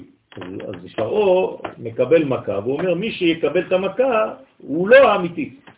אתה תראה שרק למצרים יהיה דם ולבני ישראל יהיה מים. ולאט לאט כל מכה, אז הוא אומר, בסדר, הבנתי. עכשיו צפרדע, מה זה צפרדע? צפרדע, מה כתוב בצפרדעים? מה התכונה שלהם? ראשם גדול. מסירות נפש, נכון? כן, הם כתוב שהם נכנסו לתנורי, מתו, כן? כלומר, מי זה שכאילו נותן את עצמו? כבר יצחק, אברהם זה היה כבר המים. זה יצחק עכשיו, אז יצחק, אז אומר לו פרעה למשה ואהרון, בסדר, יצחק היה גיבור, היה מידת הדין, נתן את עצמו, מסר את נפשו בשחיטה של הקדוש ברוך הוא, שהקדוש, שאברהם בא לשחוט אותו, אבל אתם הצאצאים שלו? אז אומר לו משה רבנו, בוודאי שאנחנו הצאצאים, אז בוא תוכיח לי. אז אני אביא צפרדעים, מי שימות בצפרדעים זה מורה שהוא לא אמיתי, ומי שלא ימות, כלומר שיש לו עדיין את התכונה הזאת, אז אה, עם ישראל חי ומצרים מתים. קינים, אותו דבר, מי זה קינים? עכשיו, יעקב, כנגד יעקב אבינו. וככה אני יכול לעשות- לכם את כל המכות בעצם. עד שמגיעים למכה העשירית. אז אה, אני מדלג לכם, כי כל מכה צריך לבנות אותה, אבל זה בניין. אז בואו בוא, בוא נתרגם את השלוש האחרונות. כן? אז מכת... אה, לא, לא, לא, לא. יעקב אבינו, כן, הוא, למה הוא רצה שיחזירו אותו לארץ ישראל ולא יקברו אותו במצרים? הוא אומר שהוא לא רוצה שיהיה הקינים שיבואו מהעפר, הוא לא רוצה להיות במצרים כי הוא בארץ ישראל, אין לו שייכות לא, לא, לאותה מדרגה של הקינים. הקינים זה יסוד העפר, כן? מאיפה באו הקינים? מהעפר. כלומר, הוא לוקח אדמה, זורק אותה וזה הופך להיות קינים. עכשיו, מה התכונה הזאת של הקינים? מה הקשר ליעקב אבינו? מישהו רואה קשר? לא. אבל עכשיו את רואה את זה? לא. אה, לא הבנת מה שאמרתי. לא. אז למה את לא אומרת? אמרת, אתה זרק דוגמה וזה לא להיכנס, לא רציתי להפריע לך, אבל לא רואה שום קשר בין צפרדע ל... אמרתי לה, צפרדע, הצפרדע, הצפרדעים, מכת הצפרדעים, זה היה בעצם מסירות נפש של אותה חיה. מה זה המכה הזאת של הצפרדעים? מאיפה נכנסו הצפרדעים? כתוב שנכנסו למעיים שלהם, לתנורים שלהם, מתו. יצחק מסר את נפשו בעקדת יצחק. את יצחק אני מבינה מה המסירות נפש, אני לא של הצפרדעים, זאת אומרת שזה מכה שבאה במקום להרוג את מצרים, היא בעצמה מתה, היא נותנת את עצמה, כן, ל- למיתה, ב- רק כדי לעשות רצון השם. בסדר? כאילו כן. למשל במכת דבר, החיות לא מתו, הם באו ואכלו את האנשים ועשו את הדברים, אבל פה הצפרדע אומרת, אני רוצה למות רק כדי לעשות רצון השם. לא אכפת לי איך. אז זה מקביל למידת של יצחק, שזה גבוהה, שזה בעצם הכנעה, בסדר? תשאלו אם אתם לא מבינים, אני לא מדבר באוויר. אם אתם לא שואלים, יש לכם בעיה, זה איסור גם, דאורייתא, תדעו לכם. מי שלא מבין בשיעור ולא שואל, יש לו בעיה, הוא צריך לתת דין אחר כך. אני לא צוחק, זה דברים רציניים, אנחנו לא פה עושים אה, משחקים. אם אתם לא שואלים, זה איסור. יש לכם עבירה. אז אה, חייבים לשאול, מי שלא מבין. אם לא אנחנו, אז מה אנחנו עושים פה? אז... אה, כן. אבלין בשפיץ. היא לא יוצאת בלי... בסדר? אז טוב, אני לא רוצה לה- לה- לה- להמשיך את כל את כל הבניין, אבל כל מכה בעצם זה תיקון אחד. אז מה עם הקינים? כן, אז בסדר, אז זה- זה הרבה, הרבה זמן, צריך לי לפתוח את הכל, שיעור, אחרי פסח. שיעור בקנים. בכורות זה כנגד הראשית בכלל של כל הבריאה. כלומר, פרעה רוצה לדעת מאיפה, ממתי, מאיזו נקודה הקדוש ברוך הוא בחר בעם ישראל כעם סגולה. בסדר? האם זה כשהעולם כבר נברא, או שזה לפני שהוא נברא? כשהעולם נברא, מה זה העולם? זה, זה ריבוי, נכון? זה פרטים, אז זה מכת הרבה. זאת אומרת, גם שם הרבה יחלה את מצרים ולא יחלה את עם ישראל. אז אומר פרעה, אז אולי זה לפני הריבוי, לפני הבריאה. מה קרה לפני הבריאה? היה חושך, עין. נכון? אז זה מכת חושך. אז אותו דבר, מי שיעמוד בחושך, זאת אומרת שהוא לא חלק מהסיפור. אז המצרים מתו וישראל, זאת אומרת שהבחירה של הקדוש ברוך הוא ישראל הייתה כבר בחושך שקדם לריבוי. אומר פרעה, כן, אבל לפני החושך היה הוא לבדו, נכון? במחשבה שלו איזה בכור הוא בחר, אז הוא אומר, הנה, הבכור שיחיה הוא זה שנבחר, והבכור שימות זה מי שימות. ולכן פרעה בעצם מגיע להבנה שהקדוש ברוך הוא בחר בעם ישראל לפני בריאת העולם, המחשבה הראשונה שלו, לכן הוא הבכור. כל זה, כל זה, בגלל שהקדוש ברוך הוא רוצה לשמוע מפרעה רק דבר אחד, הכרה, ואומר להם תצאו. מה, הקדוש ברוך הוא לא יכול לעשות כביש עוקף פרעה? מה יש לו לקדוש ברוך הוא בעיה כל כך גדולה? מה אכפת לנו מפרעה הזה? מה, הוא מפריע לנו? הקדוש ברוך הוא רוצה, מוציא את עם ישראל, מחר ממצרים, ב-10 בבוקר, כולם יוצאים, מה, פרעה יכול לעשות משהו? אבל לא רק המצרים זה. אלא שזה הכרה של אומות העולם. הקדוש ברוך הוא לא רוצה סתם לעשות דברים, זה לא ניסים של ילדים קטנים. הוא רוצה שהכוח השלילי יגיע לזה שיאמר לעם ישראל, כן, הבנתי, תצאו. אם. הוא לא אומר לנו תצאו, אנחנו לא יכולים לצאת. אנחנו רוצים שזה יבוא דרך האומות. זאת אומרת, גם לא יכולנו אבל לתת בכוח. פה- יש פה- בעיה במנגנון. יש פה בעיה במנגנון, כי אם אנחנו אומרים שהקדוש ברוך הוא ברא את העולם על מנת שאומות העולם. על מנת שאומות העולם יכירו, אה, יכירו בו. כן. אז למה הוא רדף אחריהם? רק הוא זה גם וישראל הוא הצינור. כן. בפסח מבטלים לגמרי את הצינור. אין פה צינור. החירות או ההכרה של אלוהים, של, של הבנה האלוקית לאומות העולם, לא מתבטאת על ידי, לא, לא, לא מתבצעת על ידי ישראל. בכלל ישראל הוא עף מהמנגנון לחלוטין. לא. כי הקדוש ברוך הוא בוחר מגיע. הקדוש ברוך הוא מגיע, פרעה, עם כל מה שאתה אומר עכשיו, כן. זה אלוהים מול פרעה. משה מגיע ואומר, תשמע, תשחרר את ישראל, כי ככה הקדוש ברוך הוא רוצה. פרעה אומר, סליחה, לא מכיר בו בכלל. ואתה יודע מה? בוא נבדוק מי זה בכלל. מי צריך להיות פה? לא, לא, לא. אין לא, בעיה, זה אני לא אראה. לך מי אני. זה לא הבדיקה. הבדיקה זה האם בחרתי בישראל או לא. זה בדיוק מה שאני מנסה אז. יופי, אבל דרך זה, אבל דרך זה מה קורה בסופו של דבר? כמו שאמרת, מה, מה המטרה הסופית? שפרעה יכיר בשם. לא, דרך ישראל. ולכן הוא חייב לומר, אני מוציא את ישראל מתוכן, אני נותן לכם את החירות, כי דרככם תבוא הגאולה. זה לא כביש עוקף ישראל, להפך. אם זה יהיה ישירות מצרים ישראל, אז למה, אז למה מצרים בסוף- הקדוש ברוך הוא, אז לא למה בקריאת ים סוף הוא לא מת? מי? פרעה. דווקא בגלל שזה רמז לבאות, ל- ל- לגמר התיקון. כי הוא הגיע והוא לא אמר, הוא לא אמר בסופו של דבר, אה, אוקיי, אני מכיר בישראל. בוודאי שהוא לא, הוא אמר. אמר מי כמוך באלים, מי כמוך נדע עצם בקודש. זה שהוא אמר לנו לצאת והוא שחרר אותנו, והוא אמר צאו ממצרים, זה אומר שבעצם ניצחנו את העניין הזה. זאת אומרת שתגיע בסופו של מציאות של היסטוריה, הכרה של אומות העולם, לא בקדוש ברוך הוא לבד, אלא דרך ישראל. לא אכפת לנו שהאומות יכירו בקדוש ברוך הוא לבד, זה לא העניין. זה צריך לבוא הוא דרך עם. ישראל. הוא רדף אחריהם כדי גם כן... אה, להיגאל. בסדר, אבל פה- לא שיחקנו את שום דבר. שיחקנו. אה, אנחנו היינו מאוד פסיביים לא בכל העניין. אבל זה בדיוק העניין. זאת אומרת, הקדוש ברוך הוא בחר בנו לא בגלל המעשים שלנו. זה בדיוק עוד, עוד יותר בא לה- להדגיש את זה. אם זה היה דרך מה שעשיתי, אז יגיד פרעה, בסדר, אז הם עשו חמש, אני אעשה שבע. אולי הוא יבחר בי. הבנת? כלומר, אם היחס בינו לבינינו זה יחס שיש לו בעצם סיבתיות, אז כשהוא בוחר, הוא רואה אישה יותר יפה משלו, מה הוא עושה? זורק את שלו, לוקח אישה אחרת. אבל הקדוש ברוך הוא בא להמחיש לפרעה שזה לא הבחירה הזאת. הבחירה בעם ישראל היא בחירה שהיא למעלה, היא מקורית מאוד. ובלי להוציא את עם ישראל ממצרים בהכרה שלך פרעה, זה לא מעניין אותי להוציא אותם לבד, זה אני יכול לעשות כל יום.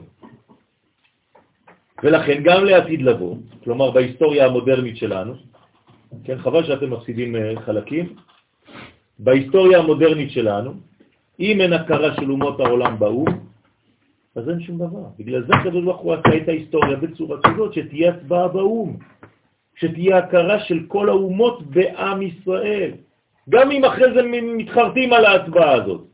אבל זה חייב לבוא דרך אומות העולם. ועכשיו, עכשיו, בשלב האחרון, אם אין הכרה של ישראל, כן, ואומות העולם, בעם ישראל, אז לא מעניין אותנו שום דבר. תראו איך ביבי מתעקש, רק שיכירו שאנחנו בעצם העם שהקדוש ברוך הוא בחר בנו בשביל המדינה הזאת, המקום הזה. ואף אחד, קשה להם לומר את זה. אבל הרב, לנו יש פער מאוד גדול. גם- זה גם מעורר את השאלה, למה ישראל לא היו חשופים למכות האלה, לדיבור הזה? כי זה לא צריך. למה? בגלל שהשלב הראשון הוא שלב שהוא סגולי. אז הוא לא צריך בעצם להופיע לעם ישראל. אבל אפילו לא להיות בהכרה שהדבר הענקי הזה זהו, זה, זה בדיוק מה שמתרחש. זאת אומרת, הקדוש ברוך הוא מוציא אותנו, שלף אותנו משם. זה התרחש, יצאו אנשים, נכון? אבל הם בלי ההכרה של כל הדיבור ה... יש הכרה, הכרה מינימלית, בסיסית של ברית מילה ושל קורבן פסח. מי שלא עשה את זה לא יצא ממצרים. כן, יש הכרה, יש אבל הכרה בזה שזה עת גאולה, אבל אין את ה... אה, אה, אור לגויים. נכון, כאילו נכון, נכון, נכון. בטלוויזיה, שזה קרה... שקורה נכון, להם- שקורה לכן, להם לכן זאת לא גאולה אידיאלית. נכון. ובשונה מכך, בקטסטרופה, אנחנו קיבלנו את המכה, כן, ואז קיבלנו את ההכרה מהאומות העולם. בגלל שזה לא אידיאלי. אנחנו עדיין תינוקות. ולכן אני כל הזמן חוזר ואומר, בגאולה של היום אנחנו יותר בוגרים, אנחנו יותר שותפים למהלך של גאולתנו. אבל למה אנחנו עדיין מקבלים את המכות האלה? כי, כי כל לידה באה עם דם צפרדע, קינים, עם כל המכות באמצע. אז למה זה לא הולך על מי שצריך? בגלל, זה גם הולך, אל תדאגי, אומות העולם מקבלות היום חבל על הזמן. אתה לא, את לא רואה מה קורה בעולם? להפך, עם ישראל היום הוא שמור בתוך אה, קונכייה ביחס למה שקורה בעולם, מכל הבחינות. עוד הרבה עבודה. אבל אנחנו לאט לאט זה, זה מתקדמים, מתקדמים. כאילו אנחנו כן. בוודאי. קריאת שמע שחר. כן, כן, כן. כן, אז, אז לאט לאט, אבל צריך לראות את הדברים בפנים. כלומר, מה זה הגאולה של היום? כמו הגאולה של אז. מי יצא ממצרים? מי שבעצם קיבל מוכין דגדלות, נכון? מה זה מוכין דגדלות היום? תתרגמו לי את זה במילים. לימוד הסוד. בלי לימוד הקבלה, בלי לימוד הסוד, אתה לא מקבל מוכין של יציאת מצרים. אתה לא יכול לצאת. כלומר, אני, אני אומר לכם את זה במילים הפשוטות ביותר, מי שהיום לא לומד קבלה, לא לומד זוהר היום, הוא לא רואה את המציאות כפי שהיא באמת, הוא רואה מציאות מטעה. למה? כי הוא רואה רק דברים שליליים. הוא יזרוק אה, שמן על הממשלה, הוא יזרוק שמן על כל האנשים, הכל חרטה, הכל שום דבר לא שווה גרוש. למה? כי הוא לא מבין. גם אם הוא לומד, אבל הוא לא יודע לתרגם את זה לראייה פנימית של ההיסטוריה המודרנית, הוא לא חי את זה. הוא לא חי את זה, אז זה בעיה. כמו חדשות. נכון. אז רק מי שבעצם רואה את המציאות, שהלימוד הזה בעצם חודר לתוכו, למה אנחנו לומדים את הלימוד הזה? מה אנחנו מבינים פה באמת, נו? כלום. סתם אה, מוחין, אה, אומרים מילים, אתם מבינים בכלל מה אנחנו אומרים? אנחנו מנסים ככה כמו איזה ילדים בגן. אבל זה פותח לנו ערוץ פנימי שהוא הרבה יותר מההבנה שלנו פה. לראות את המציאות של יום-יום בצורה הרבה יותר אמיתית, הרבה יותר שלמה, הרבה יותר עם התמונה הכוללת. זה מה שגורם.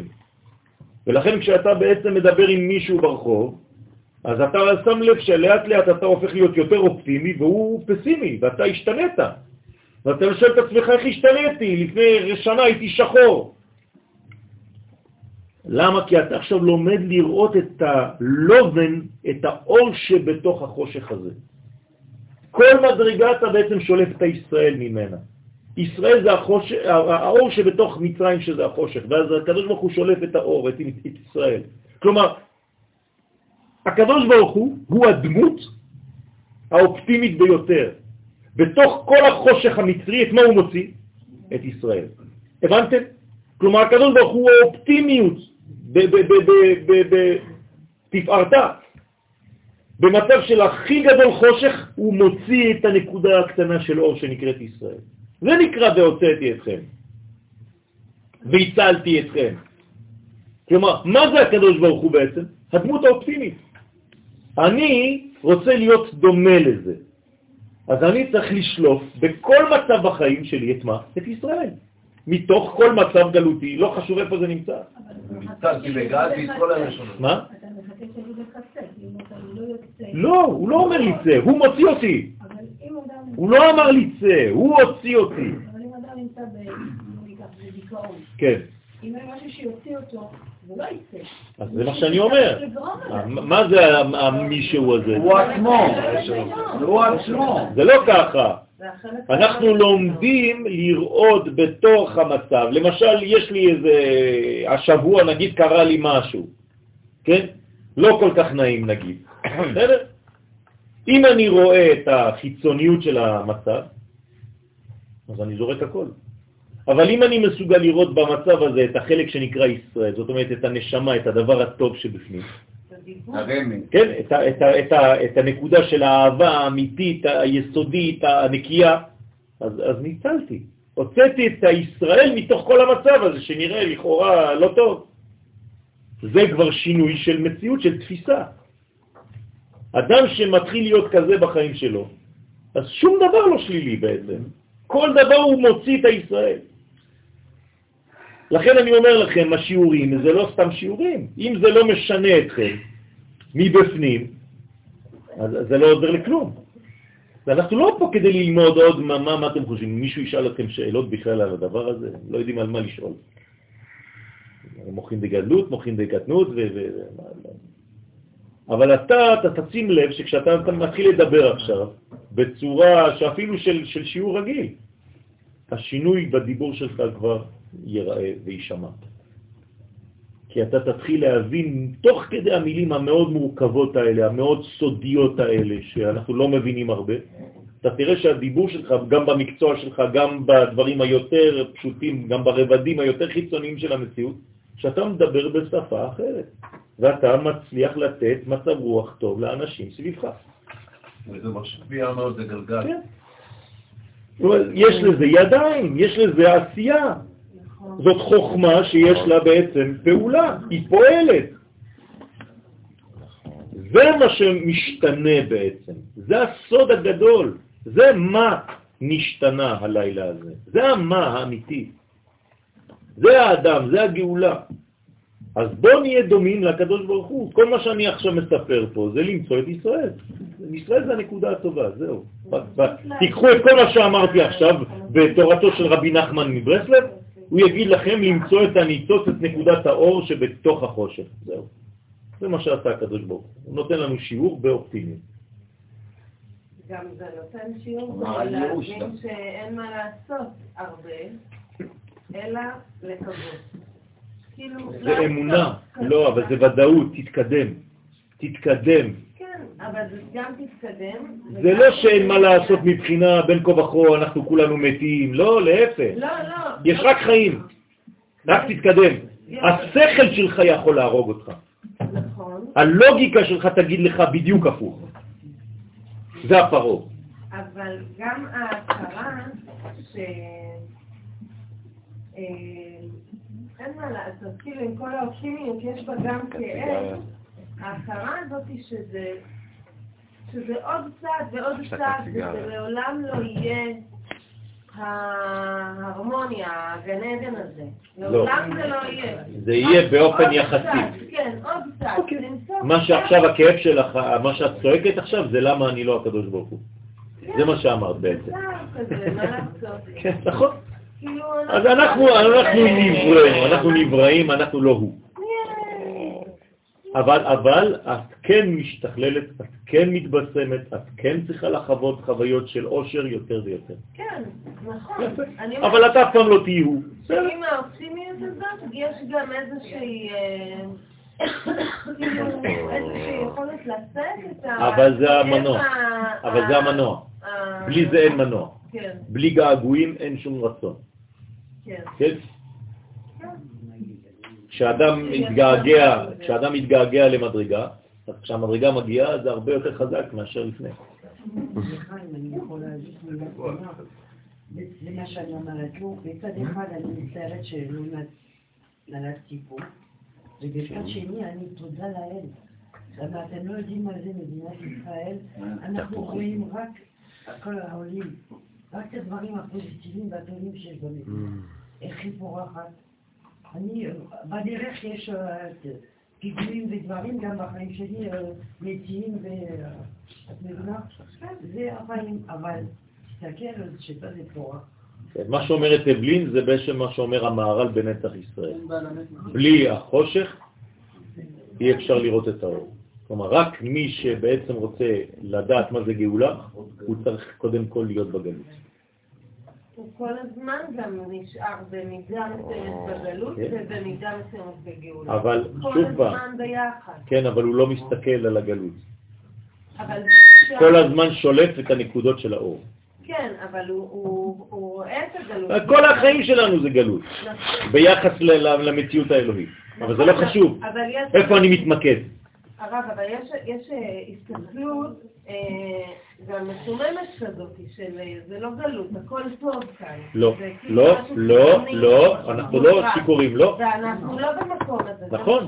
אנחנו אומרים את זה. כשרואים נכוחה, אנחנו רואים גם את הגלות וגם את ה... אבל כל הזמן, איפה הראש שלך מתמקד? זה העניין. במה את מתמקדת? אם את מתמקדת במצרים, את לא יכולה לצאת ממצרים. את צריכה להתמקד בישראל שאת שולטת משם. נכון, אז תשלפי את ישראל מכל המיצרים שלך כל רגע. זהו. אמן. בסדר? אז זה נקרא שמות הוויה. אה? רוצה לחזור לשיעור. כן, תחזור. יריב רוצה לחזור לשיעור. ברמז, מה? ברמז. אתה אמר, דיברת על זה שבעצם צריך לגאול את מצרים. כן, בעצם פרעה רוצה לצאת. כן. אז אה, כשהוא אומר מי אשר אשר ישמע בקולו, הוא בעצם מבקש חיים. כן. אתה, כשאמרת את זה, ראיתי בעצם שמי השם אשר ישמע בקולו, איך כן. הגענו לחיים, כי מי זה אקיה, הוויה, ואשר זה גם כן אקיה, בעצם הוא לא שואל מי אשר, אני רוצה חיים, תנו לי חיים, מי אשר אשר ישמע בקולו. מי השם, לא מי אשר. מי השם, אשר, כן, אשר זה אשר מילה. ישמע בקולו. אקיה, הוויה, אקיה. נכון. יפה, יפה. אז בוא נמשיך. על כן, מדוע הרשע הזה ישמע בקולו? וזה מה שמבואר בזוהר על הפסוק, ויחזק השם י' כו' כ' לפרעה. ללמד שעצם שמיעתו של רשע זה את שם הוויה, היה מחזק את ליבו, ועוד שפרעה היה חכם ומחשב גדול, כדברי חז"ל במסכת מועד קטן, י"ח, עמוד א', ובזוהר בפרשת בשלח, נ"ב, עמוד ב', וידע כל זה, לכן היה ליבו מתחזק כל פעם מחדש בשומעו את שם הוויה, שהיה כוח קדושה גדול המתנגד ליסודו של אותו רשע. ויוסף הצדיק שידע זאת, נמנע מלהזכיר שם הוויה בפניו, אלא היה מזכיר רק שם אלוהים, אלוהים יענה את שלום פרעה, והיה פרעה מודה רק לשם זה המיוחס לטבע ולמערכת הזמן. כי אין אחיזה לחיצונים בשם י' כו' ככלל וכלל, אלא רק אחיזה בשם אלוהים. וכיוון שבזמן הגלות שהוא מצב קטנות לזעיר אנפין שולט, שולט רק שם אלוהים, על כן בזמנים כאלה של גלות נאחזים החיצונים באותה בחינה של קטנות, כי מתפשט אז ביותר שם אלוהים, עד יציאתו מן השמרים בסוד אלוהים אחרים, חז ושלום. זאת אומרת, כל כך אחיזה שזה יורד לאלוהים אחרים.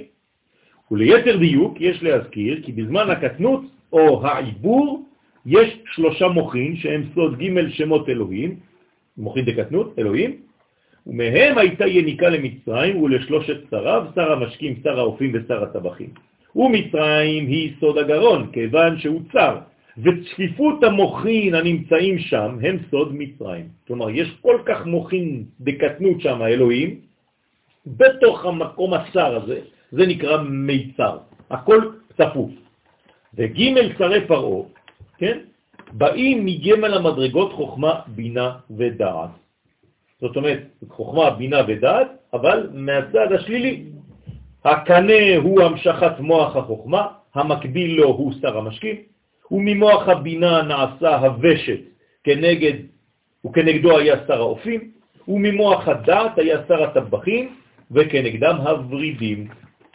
והנה ג' פעמים אלוהים, כלומר שלוש מוחין, שלושה מוחין אלוהים, עולים למספר 258, כמניין גרון או חרון. ופרעה שהיה בסוד העורף הוא בבחינת אלוהים אחרים, ותיבת אחרים עולה למניין גרון או חרון גם כן. כנ"ל שהם ג' אלוהים הנזכרים. זאת אומרת, גם אלוהים, גם אחרים, הכל עולה לאותו מניין. ג' אלוהים ואחרים. מובן עד או לא? בגוף האדם הם שלושת הוורידים שבגרון, אשר בהתפשטותם יוצאים גם שמרים והם הולכים לצד האחורי של המציאות. זאת אומרת שכשאין הליכה למקום של כלי ראוי, אז יונקים משם גם כוחות אחרים שהם לא רצויים. אבל, אבל זאת המציאות, כשאדם לא יודע לה, להוביל את הקדושה למקום טוב, אז הקדושה יורדת חד ושלום ומתלבשת בלבושים לא טובים. למשל, כוח החוכמה שהוא מוליד חסד, אם אני לא יודע להוביל את זה לחסד טוב, אז זה הופך להיות חד ושלום עריות. נכון? אדם ששוכב עם אחותו, כי חסד הוא. זה נקרא חסד. אז איך חסד הפך להיות דבר כל כך שלילי? מה זאת אומרת? לא הבנתי, מה זה חסד ושוכב עם אחותו? ככה זה בתורה. כך כתוב. ככה כתוב בתורה. כי אדם שוכב עם אחותו, כי ייקח איש את אחותו, כן, חסד הוא. אז מה זה חסד הוא? זה חסד? כן, בשורש זה דבר מאוד מאוד טוב, אבל התוצאה שזה לקחת, הלבוש שזה תפס במציאות, זה לא נכון. למרות שזה בא ממקום טוב. הבנתם? זאת אומרת שצריך לקחת את הדברים, לא מספיק שהם טובים בשורש, אז זה גם צריך להיות טוב בלבושים. במילים מודרניות, האמצעים שאני משתמש בהם הם לא פחות חשובים מהמטרה. לכן, ה, איך אומרים, שכאילו המטרה מקדש. מקדשת את האמצעים? כן, אבל בצורה החיובית. כלומר, אני חייב לקדש את האמצעים בשביל המטרה. אבל אני לא צריך להימנע מלהסתכל על כל האמצעים שאני בעצם משתמש בהם כדי להגיע למטרה. אם לא, אז אני חוטא. האמצעים חשובים מאוד. הדרך שלי לגאולה יותר חשובה או לא פחות חשובה לפחות מהגאולה עצמה. אז אדם שכל היום מתלונן, כי עדיין אין גאולה בראש שלו, אז הוא כל היום מתלונן, אז זה האמצעים. אז האמצעים שלו כולם עכורים, מקולקלים. זה לא סגנון של חיים של יהודי. הסגנון האמיתי זה לראות בכל שלב את הכלי הטוב, כלומר את הישראל שנמצא בכל שלב, כדי להתקדם בהרמוניה, בשקט פנימי. אבל אם אתה כל החיים שלך לגאולה, זה רק זבל, זבל, זבל, זבל, זבל, לא, כי אתה מחכה ליום של הגאולה, זה לא חיים. זה נובע מחוסר הבנה, לא זה, מ... זה חוסר, זה לא רק חוסר הבנה, זה פשוט שלימדו אותנו, כן, שהגאולה זה תאריך. זאת הבעיה. או חמור הלבן עם... אה, כן, אתה לא מבין שכל שלב שמוביל אל הגאולה הוא חלק מהגאולה עצמה. אז מה אתה חי? אתה חי בזבל רק בשביל אותו יום. דרך אגב, אתה תראה את אותו יום? אתה לא יכול לראות אותו, כי מי שחי בזבל בשלבים, כל יום הוא יראה זבל, גם כשזה יגיע. כי הגאולה לא תגיע סתם ככה איזה וואו, אורות, זה מגיע בשלבים, אבל אתה לא רואה את זה, אתה רואה רק חשוך, חשוך, חשוך, חשוך, אבל זה כבר יותר, יותר, יותר, יותר, יותר אור. לפעמים אני מדבר עם אנשים, אני אומר לו, תגיד לי, אתה, אתה, אתה, אתה חולה? אתה לא רואה מה קרה ב-200 שנה האחרונות בעולם? אתה לא רואה שעם ישראל חוזר לארצו? הוא לא רואים. למה? כי עכשיו הוא תקוע בתוך מנגנון, ראית מה קרה היום, אמרו בחדשות. תסתכל ברחב, תסתכל שכל שלב הוא מוביל לזה. עכשיו, מה מונע ממך מלהסתכל בזה? אתה לא יודע לשלוף את הישראל מתוך המצרים הזה. תדמיינו לעצמכם שהקדוש ברוך הוא בעצמו לא היה מסוגל לזה. היה רואה את מצרים, את השליטה העולמית הזאת של מצרים, את הפרעה הגדול הזה, ולא יכול להוציא את ישראל מתוכם. אז מה היה קורה? הקדוש ברוך הוא בעצמו היה נופל לדיכאון, נכון? היה אומר, וואי, איזה עולם בראתי, הם יותר חזקים ממני. עזוב, אני זורק את הכל, נמאס לי כבר. אין דבר כזה. אתה רוצה להיות... לא, לא, להפך. הקדוש ברוך הוא במבול, מה הוא עושה? הוא שולף את נוח. כל הזמן, לא להסתכל בשלילי. אתם, הבעיה שלכם, אני אומר שלכם, של, של, שלנו, כולנו, זה שאנחנו רואים את הצד השלילי ולא את הצד החיובי. לא. הקדוש ברוך הוא לא הרס את העולם, הוא הציל את נוח. הקדוש ברוך הוא לא היכה את מצרים, הוא הציל את ישראל. היציאה של ישראל היא ההכאה של מצרים. צריך לראות את הדברים בה- בהפוך. למה זה לא גם וגם? כן? בגלל שזה לא הולך ככה. זה מתוך שאנחנו יוצאים, אז יש מכה לחושך. כי החושך מקבל מכה בגלל שהוא מקבל מכת אור. הרי כל מכה זה מכת אור, גם מכת חושך זה מכת אור. רק למי שלא רואה זה חושך. עובדה שרק מי שכלול בשם ישראל רואה אור. ולכל בני ישראל היה אור במושבותם. מה זה אומר? שהאחרים קיבלו מכה של חושך? לא. פשוט הקדוש ברוך הוא הביא אור גדול, אבל כשאין כלים זה נראה כחושך גדול. אפילו שזה אור גדול. זאת הבעיה של האנשים. הקדוש ברוך הוא נותן אור והם רואים חושך. ומי שבאמת הוא חכם, אפילו בחושך ראו אור גדול. זה הפסוק. ולכן החיים קרויים מתים, או המתים קרויים חיים, תלוי מי זה. למה צדיקים אפילו במיטתם קרויים חיים? מה זה אומר? עכשיו אתם מבינים שאפילו הצדיק תביא לו מת, מה הוא יראה שם? חי. והרשע, תביא לו אפילו דבר חי, הוא יגיד לך מה הכל מת פה. זה בדיוק העניין, זה מנטליות, רבותיי. אם הבנתם רק את זה, יצאתם ממצרים השנה. מספיק. זה בעצם סוד ההגדה של פסח, כל הסיפור שאני אומר לכם עכשיו. תשדרו למשפחות שלכם להיות אופטימיים, להסתכל על נקודת האור של כל מצב, להפסיק לראות את החושך בכל מצב. זה השינוי האמיתי, אנחנו לא סתם אה, פה לומדים, זה, זה, זה, זה העומק של הקבלה. אם לא, אתה תישאר ב... במכניקה של הקבלה. בסדר, אז אתה יודע שמוכין דקטנות זה שמות אלוהים ושמות אקיה, ואתה עושה לי גמטריות וזה. זה לא זה העיקר. זה הלבושים של כל מה שאנחנו אומרים פה. הנשמה הפנימית של מה שאנחנו אומרים פה זה מה שאמרתי לכם עכשיו. אבל אמרת שזה תלוי בכלי. כן, נכון, תלוי ברצון לקבל. מה זה כלי? זה הנפש שלך, זה הכלי, איך בונים אותך. לכן אני לא פה כדי לבנות אורות, אני פה כדי לבנות כלים. איך אמר הרב קוק? אני פה כדי לבנות אומה. כל אחד יכול להכין את זה לפי הכלי שלו. נכון, הוא צריך לעשות את אותו מנגנון בכלים שלו, נכון. בסיפור שלו, בהיסטוריה הפרטית שלו. הוא לפתח את הכלים. אז הכלי שהוא מכיל, מכיל את החושך. לא מצליח להכיל. זה בדיוק מה שאני אומר. צריך לשנות את הכלי הזה. את הכלי הזה צריך לפתח, להגדיל, להרחיב. למה יש לנו הלכה? הלכה, הלכה, להוציא את הכלים הכי יפים בפסח. למה? זה פועל דמיוני, זה אקט סימבולי. תוציא את הכלים היפים שלך כדי לקבל אור גדול. אם אתה מוציא כלים מפלסטיק, תקבל תורה מפלסטיק. דרך אגב, היום זה הוד. היום אנחנו בהוד. אתם מבינים מה אני אומר? אתם מבינים? זה מנטליות, רבותיי. בכלל חג נושא, אבל בפסח... נכון. אבל גם על החסרים, ולהגיד זה סוף שיש לנו את זה, שזה נותן לנו... בוודאי. אתם יודעים שיש מצווה לקנות נעליים לחג? אני זוכר כשהייתי ילד קטן, כל חג ההורים שלי היו לוקחים אותי, ילד קטן באשדוד, לקנות נעליים. וואי וואי, הנעליים של החג זה היה... יש לזה יסוד בקבלה, שאפילו ההורים לא ידעו, אבל הם עשו את זה בצורה טבעית.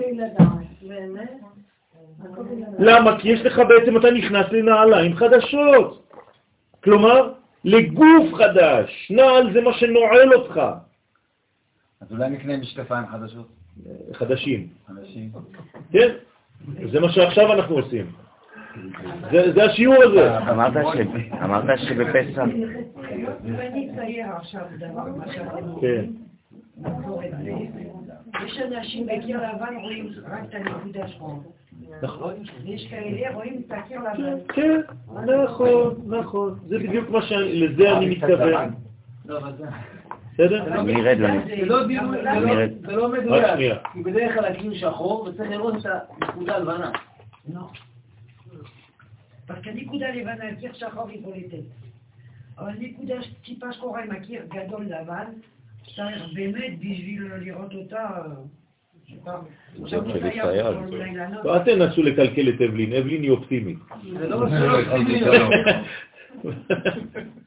לחזור טיפונת למציאות, כמו שאתה אומר קודם. יש פה איזשהו משהו, בפסח.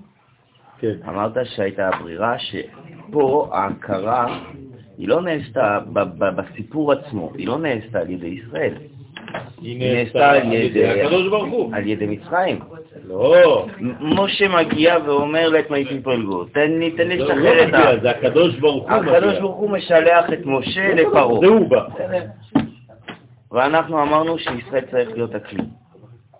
כלי למה? הכלי לקדוש ברוך הוא, לשפע של צינור. ה- אבל לצינור. לפני שהוא צינור, הוא צריך קודם כל להיבחר. צריך, אז צריך להיות בהכרה.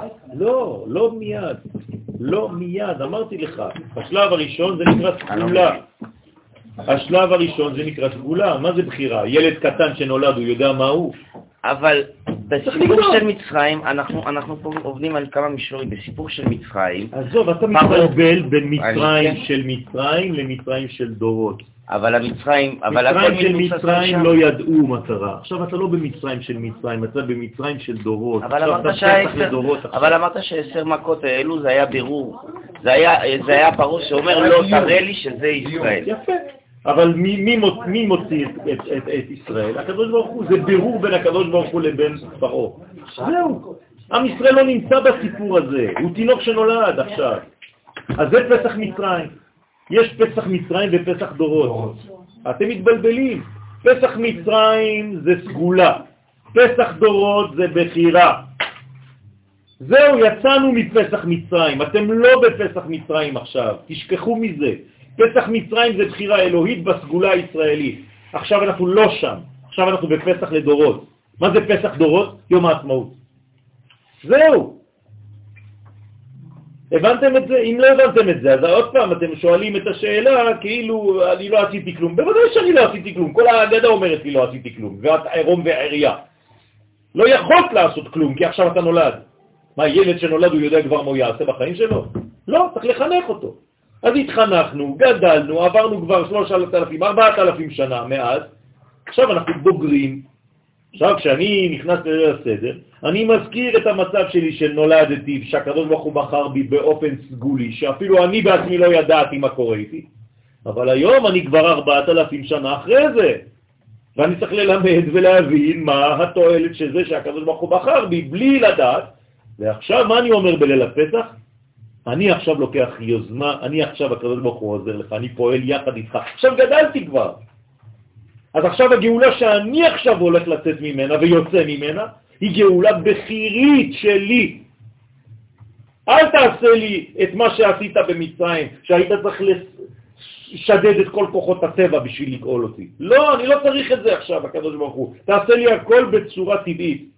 תעזור לי לפתח שכל ישראלי, לשלוח טיל לחלל, כדי שיהיה לוויין חדש, כדי ש... ש... וכו'. זה העניין. זה העניין, זה מה שאנחנו צריכים להבין. בסדר? זאת אומרת, אני צריך לראות את כל הנקודות של האור שבתוך כל החושך הזה. אנחנו עושים את זה באמצעות כל ההמצאות שלנו.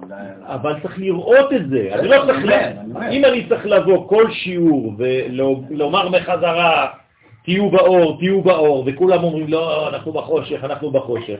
בסדר, אני לא אכפת לי, אני יכול לי עוד מאה שנה להמשיך, לא אכפת לי, שום דבר לא מפריע לי מכל זה. למה?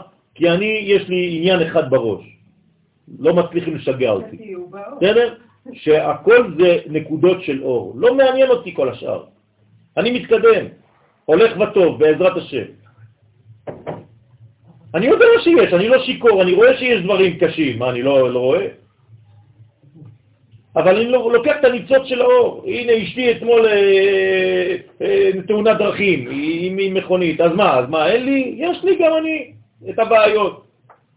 אבל אני לוקח את נקודת האור שבכל מצב. וזה העניין, ככה אתה יכול להתקדם בחיים, אם לא, אתה מת. כן, בסדר, ברוך השם.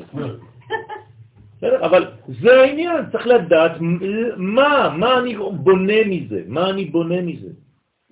זה ראייה עצמית, זה ראייה פנימית של המצב. בסדר? אז עכשיו גדלנו. לא צריך כל הזמן, כל הזמן, כל הזמן להוכיח ולהוכיח ולהוכיח. אז כל השיעורים הם הולכים רק לכיוון הזה. הכל. כל יציאת מצרים זה זה. ואתה צריך להגיע לזה דרך כל המילים הקשות האלה שאנחנו לומדים פה. הרבה טכניקה. אבל תבינו את הנשמה של זה, זה חשוב. בסדר? בוא נמשיך. והנה פרעה עולה בגמטריה שנה. כלומר, מה זה שנה? זמן, נכון? שהוא סוד הזמן כידוע. ואם הכולל עולה למספר עורף. פרעה זה אותיות עורף עם המספר הכולל. כמובן שהוא עצמו כולל את שלושת השרים העומדים תחתיו, נכון? הוא המלך שלהם, אז הוא כולל את הכל. כלומר, בגרון הוא השורש של הגרון, שזה בעצם העורף. בסוד הקנה, הוושת והוורידים כנ"ל.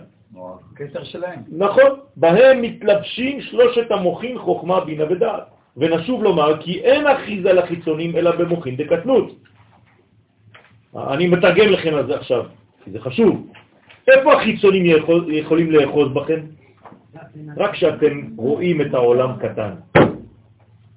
אדם שרואה את העולם גדול, המוחין דקטנות, הדברים הרעים לא יכולים להגיע אליו. אתם מבינים? זה רק שינוי תפיסה. אם אתה חושב שאתה קטן, אתה תהיה קטן, כמו שהמרגלים, אתם זוכרים? וכן היינו בעיניהם. וכן היינו בעיניהם. היינו בעינינו כחגבים. אם אתה אומר לעצמך חגב, והוא אומר לך קינה. וכן היינו בעיניהם. חן זה קינה. זה הזכר של הקינה. זאת אומרת, אתה ראית את עצמך כחגב, הוא יראה אותך כקינה. אתם יודעים מה הפער בין חגב לקינה? קינה זה, זה, זה, זה אולי חלקי שלושת אלפים, ארבעת אלפים יותר אפילו, עשרים אלף. הבנתם או לא הבנתם?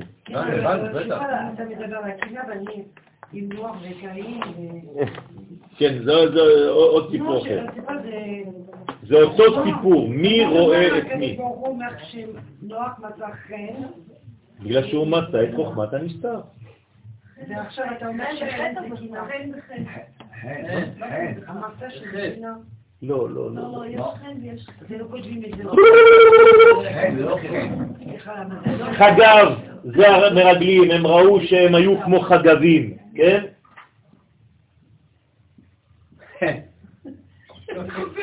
בסדר? וכן, קינה, היינו בעיניהם.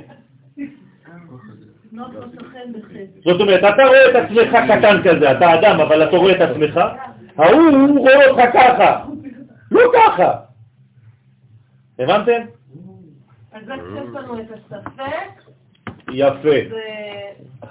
מוחק אותנו. בוודאי. אתה מוחק את עצמך לבד. כן, אבל יש לזה כוח מצטרף, זה לא נשאר... זה אקספוננציאל זה נקרא. אקספוננציאלי. זאת אומרת שזה כפול, כפול מיליון זה, חד ושלום. אז צריך להיזהר מאוד, אתה צריך לראות את עצמך כענק, כגדול. איך אומר הקדוש ברוך הוא למלך? אם קטן אתה בעיניך, כן, ראש ישראל אתה, תפסיק לראות את עצמך כמו איזה קינה, כמו איזה קטן, תמיד אתה פוחד מלגדול. אז מה ההבדל בין אמונה לביטחון? מדרגה של אמונה זה הבסיס להכל. כן? אם אין לך אמונה, זה מה שצריך לקנות. אנחנו בפסח, מה צריכים לקנות, אמרתי לכם? אמונה. אמונה. קניתם מצות, כל פעם שאתם לא עושים את המצה, אתם לא עושים אמונה. תרופה. בסדר? מה זה אמונה? אמונה זה ודאות. זה לא אני מאמין. כן? אני חי את זה. דרך אגב, באנגלית זה, זה, זה תרגום אמיתי. To be life. או to believe, לא חשוב. כן? תחיה את זה. אתה חייב להיות בוודאות, אתה אוכל חיים. אז אתה לועס את המצב ואתה בולע חיים, זה מוכין דגדלות. אתם לא יודעים לעשות כוונות בסדר פסח, זה לא חשוב, אל תעשו כוונות. מה קורה ביין ומה קורה בזה, לא חשוב. ברגע שאתה שותה יין, אה, מה שאני אומר לכם עכשיו, תזכרו, זה מספיק לכם. כשאתה שותה יין, אתה שותה בינה. זהו, יהיה לך בינה בחיים. אתה שותה כוס, כל פעם שאתה מרים את הכוס, אתה מרים את הבינה, אתה מסתכל עליה, אתה עושה מה שאתה רוצה, כן, תסתכל, תשתה את הכוסות, ארבע כוסות, אתה שותה בעצם את המוחין שיש בבינה. כן, לא חשוב, הארבע האלה ואחרי זה, זה כבר גאולה. בסדר? כשאתה אוכל מסע, כל פעם שאתה בולע ואוכל מסע, אתה בעצם אוכל חוכמה. זהו, תזכרו את זה. אתם אוכלים מוחין, אתם מחזקים את האמונה. זהו. כי מי שאוכל אבא, אבא יצא ברטה. בסדר? המלכות זה הברטה. זאת אמונה. בזאת יבוא אהרון אל הקודש. בזאת. כן, פרשת השבוע. היא הולכת לאיבוד מסכנה עם כל שבת הגדול. מה? נכון, אותו דבר. זאת אומרת, כל העניין פה, בזאת יבוא אהרון אל הקודש. נכון? קודש זה חוכמה? בזאת באים אל הקודש. זאת זה אמונה. רק בזאת אתה בא אל הקודש. מי שאין לו אמונה לא יכול להגיע לחוכמה בחיים. זהו, זה פשוט מאוד. עכשיו, איך קורא לזוהר למסע? לחם אמונה. נהמה דמהמנותא. זאת אומרת שאם אתה לא אוכל מצה בפסח, אתה חסר אמונה. אז אתה לא יכול בכלל לקבל תורה 50 יום אחרי זה. מה תעשה בחג השבועות? מה תעשה בחג השבועות? אתם יודעים שחג השבועות זה קשור לפסח? אין לזה תאריך, חג השבועות. זה 50 יום של יציאת מצרים. כלומר, 50 מדרגות מהאור שראית במצרים. ראית נקודת אור, קח את האור הזה ותרים אותו 50 מדרגות. אז תקבל את התורה. לא עשית את זה? וואלו, סתם. אתה יכול לחיות כל הלילה הער ולעשות כאילו אתה קורא איזה תיקון של שבועות. מלכות זה מלכות. סתם, סתם טקסטים. אני מדבר פה על מציאות, על חיים, אני מדבר פה על, על חוויה אמיתית. בסדר? אז, אז זה הלחם. איך אני אחזור ללחם אם אני לא אכלתי מצה? מה זה הלחם? פסח לדורות. מה זה מצה? פסח מצרים. אז אני אוכל פסח, אני אוכל פסח מצרים, אני אוכל מצה בפסח, כדי שהאידיאל שלי זה לאכול לחם. האידיאל שלי זה לא לאכול מצות, זה לחזור ללחם, אבל בצורה של אדם בוגר שיודע עכשיו מה עושים עם הלחם. אז יש חג השבועות, מתן תורה זה לחם כבר. זה לא אידיאל לאכול מצות, זה בניין התחלתי. חשוב. זה סגולה, מצה זה סגולה. כן? אני לא כתבתי את הזוהר. אם הייתי כותב את הזוהר, כן, הייתי כותב מצה איהי נהמה בסגול. כלומר לחם סגולי. לחם התחלתי, לחם היולי, ראשוני, ראשוני תמאי, מה שאתם רוצים. אבל זה לא אידיאל. האידאל שלי זה לאכול מצות, לחם. לכן אחיזת מצרים הייתה דווקא בקומת הגרון, ואפילו שם לא הייתה אחיזת המלה באחוריים ולא מצד הפנים. והוא סוד העורף שנמצא באחורי הגרון, ונעמיק יותר בג' השרים של פרו ונוסיף כי שר המשקים שכנגד הקנה מיוחס לריאות בגוף האדם. כלומר, שר המשקים הוא לא נשאר רק פה, הוא שולט אחרי זה גם על החלקים התחתונים, כי מי שהוא מלך הוא מלך על כל מה שמתחת לו, נכון? אז פרעה שולט על ג' השרים, אבל ג' השרים, למשל שר הקנים, שהוא בעצם, מי זה הקנים? משקים. שר המשקים, הוא בעצם אחרי זה שולט על כל הריאות. אתם מבינים מה קורה פה? ושר האופים, שכנגד הוושת, מיוחס לבישול התבשילים בגוף האדם. מי מבשל את התבשילים בגוף? הקיבה. הזמן כנודע, כן? למה? כי זה בעצם שר התבשיל. מה זה תבשיל? מושג של? של זמן, כתבתי לכם את זה, זמן. כלומר, אתה צריך לתת לדברים להתבשל, להתעכל, להבשיל, הכל אותו שורש. כתב, אין לי מקום לכתוב לכם את הכל, אני רק כתבתי לכם את זה ברמזים. הבנתם?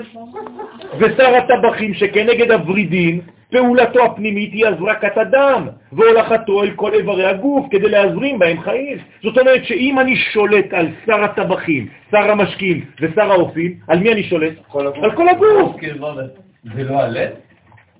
זה אותו דבר, כן, זה לא. כן. לא, הוא שואל אחר כך שזה שולט על הלב שהוא מזריק. כן? כן, כן. זאת אומרת שאם אני עכשיו שולט, אתם מבינים שמדובר בי, בכם, בכל אחד מאיתנו? כלומר, השרים האלה של פרעה, זה בעצם התוצאה שלי תראה אחרי פסח. האם אני אדם יותר בריא? האם יש לי יותר דם שזורם בצורה נכונה בגוף?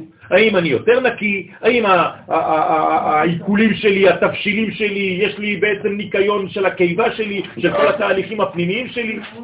הכל זה אורגניות אחת. אבל עכשיו אני מבין למה לקח לי 4,000 שנה להבין את זה, כי הסיפורים האלה, איך הייתי מחשב אותם לוורידים? בגלל זה אתה לומד עכשיו קבלה. זה לימוד הקבלה. זה לימוד איך אני כבן אדם יכול להכיל את כל הסיפור של יציאת מצרים. בוודאי, עם ישראל זה לא גם, אני גם. הוא השורש. אני התוצאה שלו. בגלל שעם ישראל בנוי ככה, אז אני כפרט של עם ישראל בנוי בצורה כזאת, לא הפוך. ולכן מיוחס הוא לספירת הדעת העליונה אשר עליה נאמר בספר משלי כ"ד ובדעת חדרים ימלאו. כלומר הדעת צריכה למלא עכשיו את כל החדרים של הגוף שלי. בסדר? ובדעת חדרים ימלאו. כלומר, מה יש בחסד? דעת. מה יש בהוד? דעת. מה יש ביסוד? דעת. מה זה אומר דעת? חיבור, נכון? קשרים. כלומר, אם זה ספירות ריקות ואין להן קשר, אז לא עשיתי כלום. אני צריך להביא את הדעת ולהכניס אותו בכל אחד. זה נקרא חדרים, חדרים, חדרים, חדרים, חדרים. מה זה חדר? חסד, דין ורחמים. חסד, דין, רחמים, חדר. ולא הפוך, כמו שהיה אומר הרב אשכנזי מניטו זצ"ל. אל תהיה חרד אלא חדר. זה גם חדר ים. לא? בסדר? סליחה? זה גם חדר ים. כן, נכון, בסדר. אתה יכול אחרי זה לפתח, נכון. לא, לא יודע לפתח. אז תשתוק.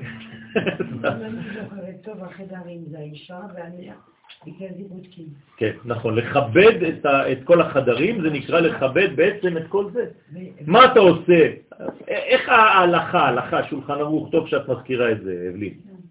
כתוב שמצווה לכבד את החדרי ביתו בנר. עכשיו אתם מבינים למה? מה זה לכבד? את מי אתה מכבד? מה זה לכבד? להעיר. להעיר את כל החדרים האלה בדעת. כלומר, להעיר את אשתך, את הכלים, בדעת. זה נקרא לכבד, זה נקרא לנקות.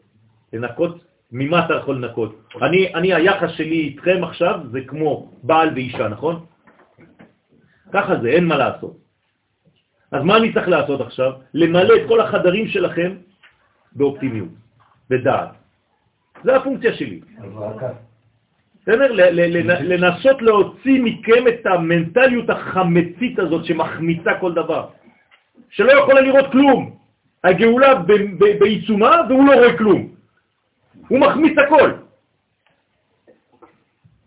אז אני עכשיו צריך לגרום לכם להוציא את החמץ הזה. אנחנו מחמיצים את השיעור בכל משבר. אז בעזרת השם, כן, התיקון של החמץ, מה זה התיקון של החמץ? מה זה התיקון של החמץ? זה מתח. מתח. מתח זה אותיות חמץ הפוך, זה התיקון. זה שם מה החדש שיוצא ממוח דאדם קדמון כדי לעשות את התיקון. כלומר, מי שעשה ביטול חמץ, יש לו עכשיו מצח. מצח בגמטריה הצלחה.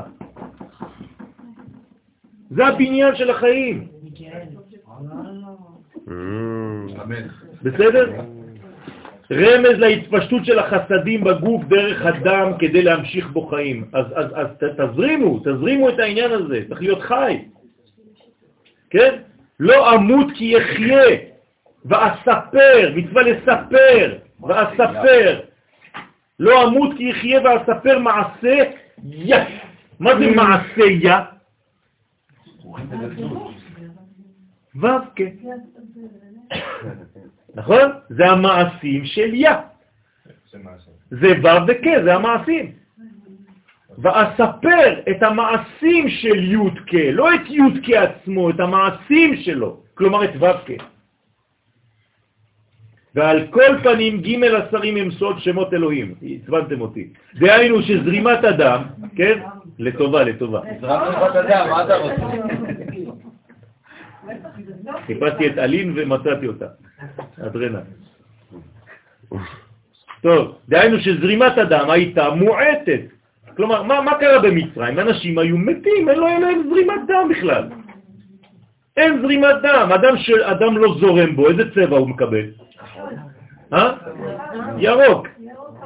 ירוק כחול כזה, מסכן, כולו חיוור, מת. אין לו זרימה של דמים. איך רואים אדם בריא? היום כבר לא אומרים את זה, אבל כשהיינו קטנים, עושים לך ככה, כן, כדי לראות שאתה בריא, כן? כבר לא עושים את זה לילדים, אז היינו תופסים אותם, אני לא יודע למה, היו עושים לנו ככה כל יום. כן, כדי לסרק אותי היו עושים לי כוחו. כן, הייתי כולי כמו איזה תפוח אדום בסוף. טוב, ועל כל פנים, ג' השרים הם סוד שמות אלוהים. דהיינו שזרימת הדם הייתה מועטת, כיוון שבא מהוורידים לבדם, והוא דם מצד אחוריים דשם מקיה. זה לא מספיק דם של ורידים, צריך דם חזק של עורקים, של צינורות עבים, של תגדיל את הצינור שלך, תהיה אדם גדול, תהיה אדם משפיע, לא אדם מקבל. אם המנטליות שלך זה לקבל, אתה כל הזמן תהיה פרווה וקטן. תהפוך ממקבל למשפיע. הקדוש ברוך הוא יגדל אותך. אז זה האחוריים, א', א', ה', א', ה', י', א', ה', י', כ', בגמטריה דם. זה הסוד של ההגדלה הזאת, של הדמים. וידוע שהתפשטות שם אלוהים נעשית עד ק' צירופים. כלומר, כמה צירופים יש בשם אלוהים? 120, נכון? אם תיקחו את השם אלוהים, יש בו 120 צירופים. כלומר, אני יכול לכתוב בכל מיני אפשרויות אלוהים, נכון? מאלה, ורק מאלה זה מה שאנחנו מכירים, כן? אבל מה, אלי וכו' וכו'. כמה אפשרויות כאלה יש לי? 120. למה? כי יש לי חמש אותיות של אלוהים. 120 אפשרויות. זה קוד, שהרי כל טבע, אה? נכון? כל תיבת בת חמש אותיות בונה קוף גף בתים. כלומר, מחמש אותיות יש לי 120 בתים, 120 מילים. רק משם אלוהים. וכולם בגבול הקדושה, נכון? כי זה אלוהים, זה עדיין אלוהים. מתחילים מזעיר אנפין דבריאה ומגיעים עד סוף עולם העשייה. ומשם ואילך מתחיל גבול השמרים והקליפות, היונקים מאותם קוף כף צירופים זאת אומרת, יש אלוהים אחרים אחר כך. כלומר, זה יצא כבר מגבול הקודש, וזה יורד למטה. יעד מדובר בשם אלוהים ולא בשם הוויה כאמור. כלומר, יונקים מזה, כי זה מוכין דקטנות, אז יונקים מזה גם החיצונים. בשם הוויה אי אפשר לנהוג. פרעה אפילו לא יודע, מה זה לא, יודע, לא ידעתי את השם? אתה לא יכול לדעת את השם, בחיים לא תדע את השם, אתה פרעה, אתה עורף. אי אפשר לראות, אתה, אתה לא תוכל לראות את זה, הוא צודק, הוא יודע. בכל זאת לא הייתה יניקת פרעה ויניקת כל מצרים מכל הצירופים, אלא רק ממוח הצירופים האחרונים. כלומר 48, מוח זה 48. עכשיו בואו תבינו טוב. כן, היוצאים משתי האותיות האחרונות של שם אלוהים. אתם רואים את שם אלוהים? אני כותב לכם, אה, לא. בסדר? יש פה כמה צירופים בסך הכל? 120. 120 לחלק ל-5? לחלק, לחלק. 24. כלומר, רק אם אני מתחיל את ה... ב-24, פה 24, פה 24, פה 24 ופה 24. אתם איתי? כלומר, יש 24 שמות שיתחילו באלף, בכל הצירופים האפשריים. יש 24 שמות שיתחילו בלמד, יש 24 שיתחילו בה, יש 24 שיתחילו בי' ועוד 24 שיתחילו במ'. עכשיו, פרעה יונק רק מהים האחרונים של, של אלוהים. זאת אומרת שהוא יונק מ-48 גמטריה מוח. כלומר, הוא לוקח את המוח, שזה י' ומ' של שם אלוהים. בסדר? סליחה, למה 48 לא, לא. בסדר, זה 48, זה הצירופים של האותיות עכשיו, עזבי את המי עכשיו. בסוגריים, לפי שכ"ד צירופים מתחילים באות הראשונה א', כ"ד צירופים מתחילים באות ל', כמו שאמרתי לכם עכשיו, וכו'. וזה שאמר פרעה, מי? השם, אשר אשמע בקולו, שרמז בכך שיש לו יניקה באותיות מי של שם אלוהים, ומשם עזר כוחו להרע. כי אם היה מתגלה באותה שעה שם הוויה, רמז למצב של גילוי מוכין דגדלות, כמובן שכל יניקתו של רשע זה הייתה מתבטלת, כי אין אחיזה במוכין דגדלות, אין שם הוויה. ואפילו משתי אותיות מי של שם אלוהים גם כן, לא היה לו כלום, כבר לא נשאר לו כלום, כי שם הוויה היה מחסל אותו כבר. לא יכול היה לנהוג עם כוחו. והנה השם יתברך רצה להכניעו ולשבר כוחו בעבור זה, השתמש בשאר אותיות של אלוהים שלא הייתה לפרעה אחיזה בהן. כלומר, איזה אותיות? אלה. נכון? או עלה. זה אותו דבר, בוודאי, בוודאי. כלומר שבאמצעות אותיות אלה, כן, או כללה לפרו, היכה השם יתברך את פרעה, והדבר נרמז בכתוב, למען שיטי אותותיי אלה בקרבו.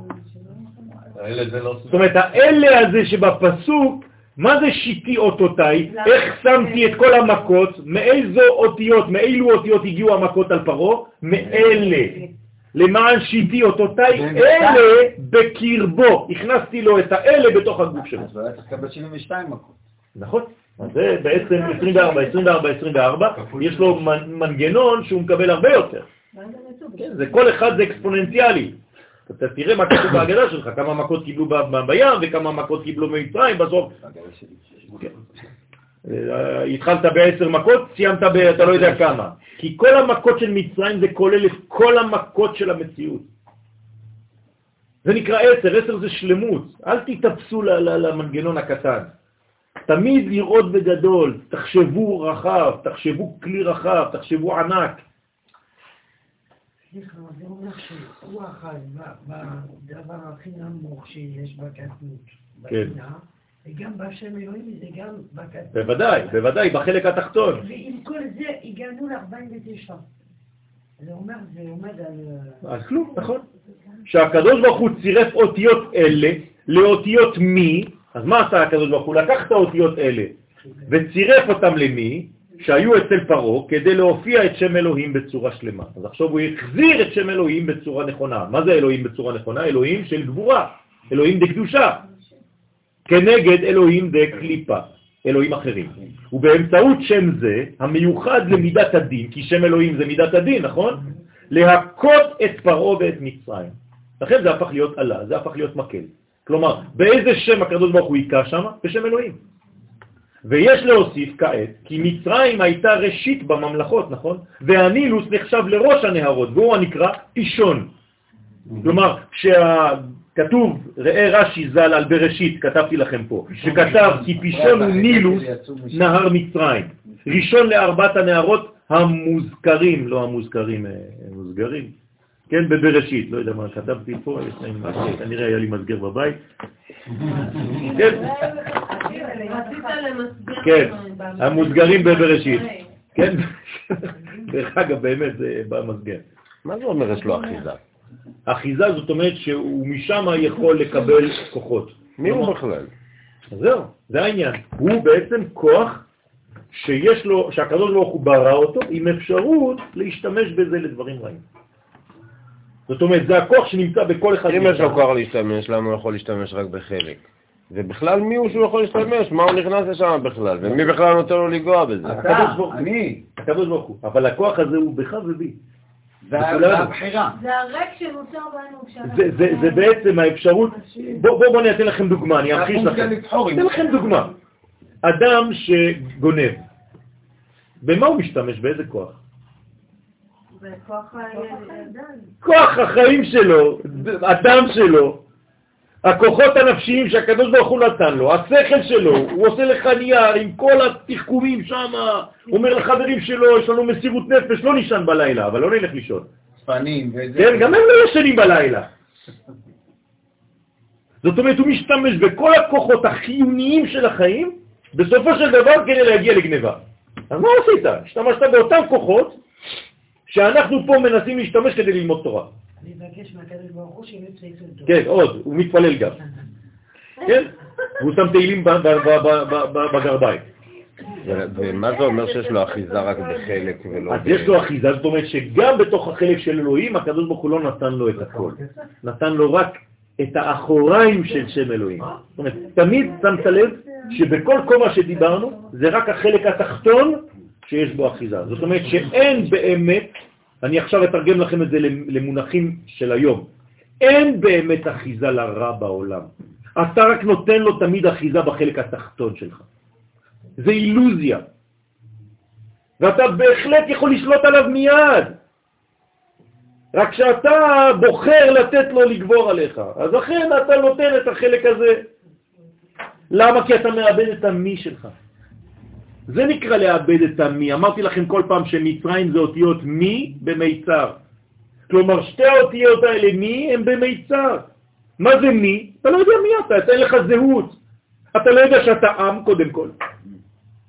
בואו בוא אני אגיד לכם דבר פשוט. כמה אנשים, תגידו לי את האמת, הזכירו, אתם, אתם, בשנים הקודמות, אל תדברו עכשיו על השנה או על שנה שעברה, אתם הזכרתם פעם בהגדה של פסח לילדים או לאנשים או ל... לא יודע כמה, 30-40 אנשים שמסביב לשולחן, שאתם עם, שאתם אומה? לא. בסדר? כל אחד בעצם דיבר רק על יציאת מצרים, יצאנו וזה, בני ישראל, טטטה. אתם אומרים להם שנעשה שינוי שם, שהפכנו מפרטים לאומה, שזה בעצם היציאה האמיתית. זה בשביל זה צריך ללמוד. אז לפני עשר שנים אף אחד לא ידע את זה בכלל. אז רק אם היה לכם חידוש כזה רק בליל הסדר זה כבר מספיק. נכנסנו פרטים, יצאנו אומה. כן. למדנו היום בין אה, מנחה לערבית, עם הרב מודנר, אותיות הדבש. כן. כלומר, אם אני לוקח את החודש, אה, אה, כלומר, השנה הזאת, איזה יום יוצא פסח? לא, לא עשינו את זה שבוע שעבר.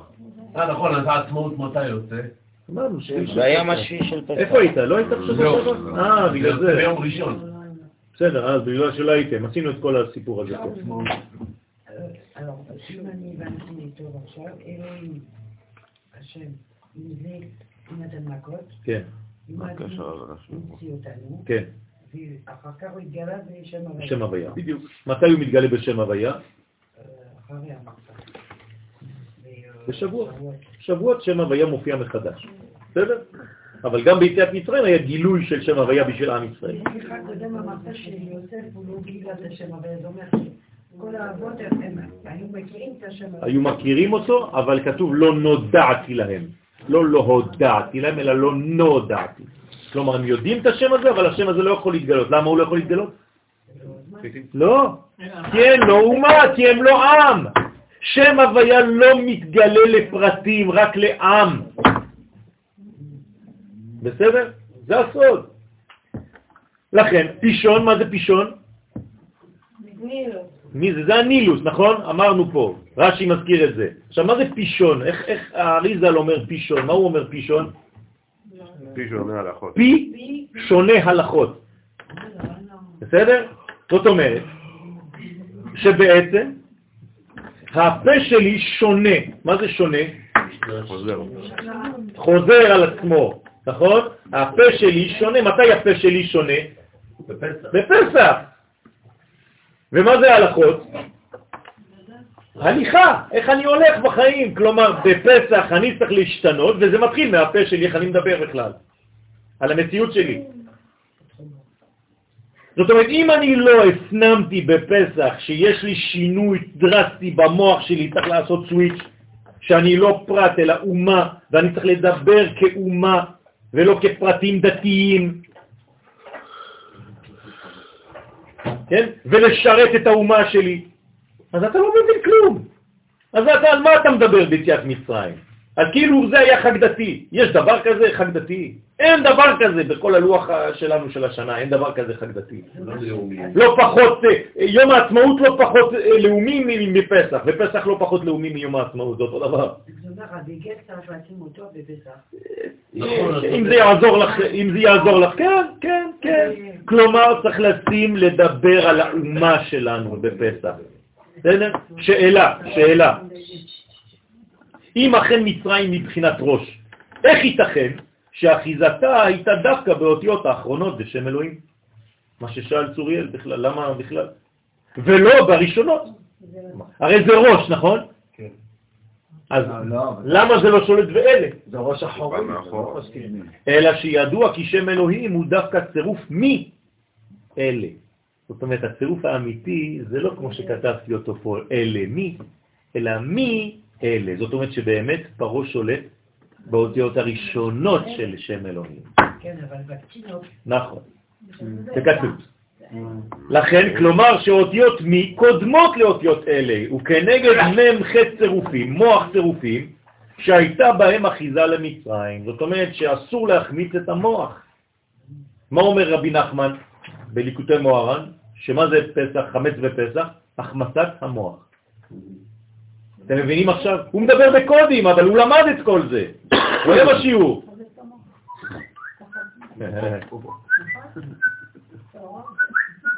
טוב. אז כלומר שאותיות מי קודמות לאלה, כנגד מוח צירופים שהייתה בהם אחיזה למצרים, נקראה ארץ מצרים גם בשם אחר, ארץ חם. למה קוראים לה ארץ חם? כי זה מוח הפוך. בסדר? ארץ חם. ארץ מוח, זה אותו דבר. זאת אומרת שמצרים נקראת גם ארץ חם, 48. מה רצית לומר? היא באמת כזאת, היא מאוד חמה, היא ארץ כן, חמה. כן, אבל זה ארצו של חם.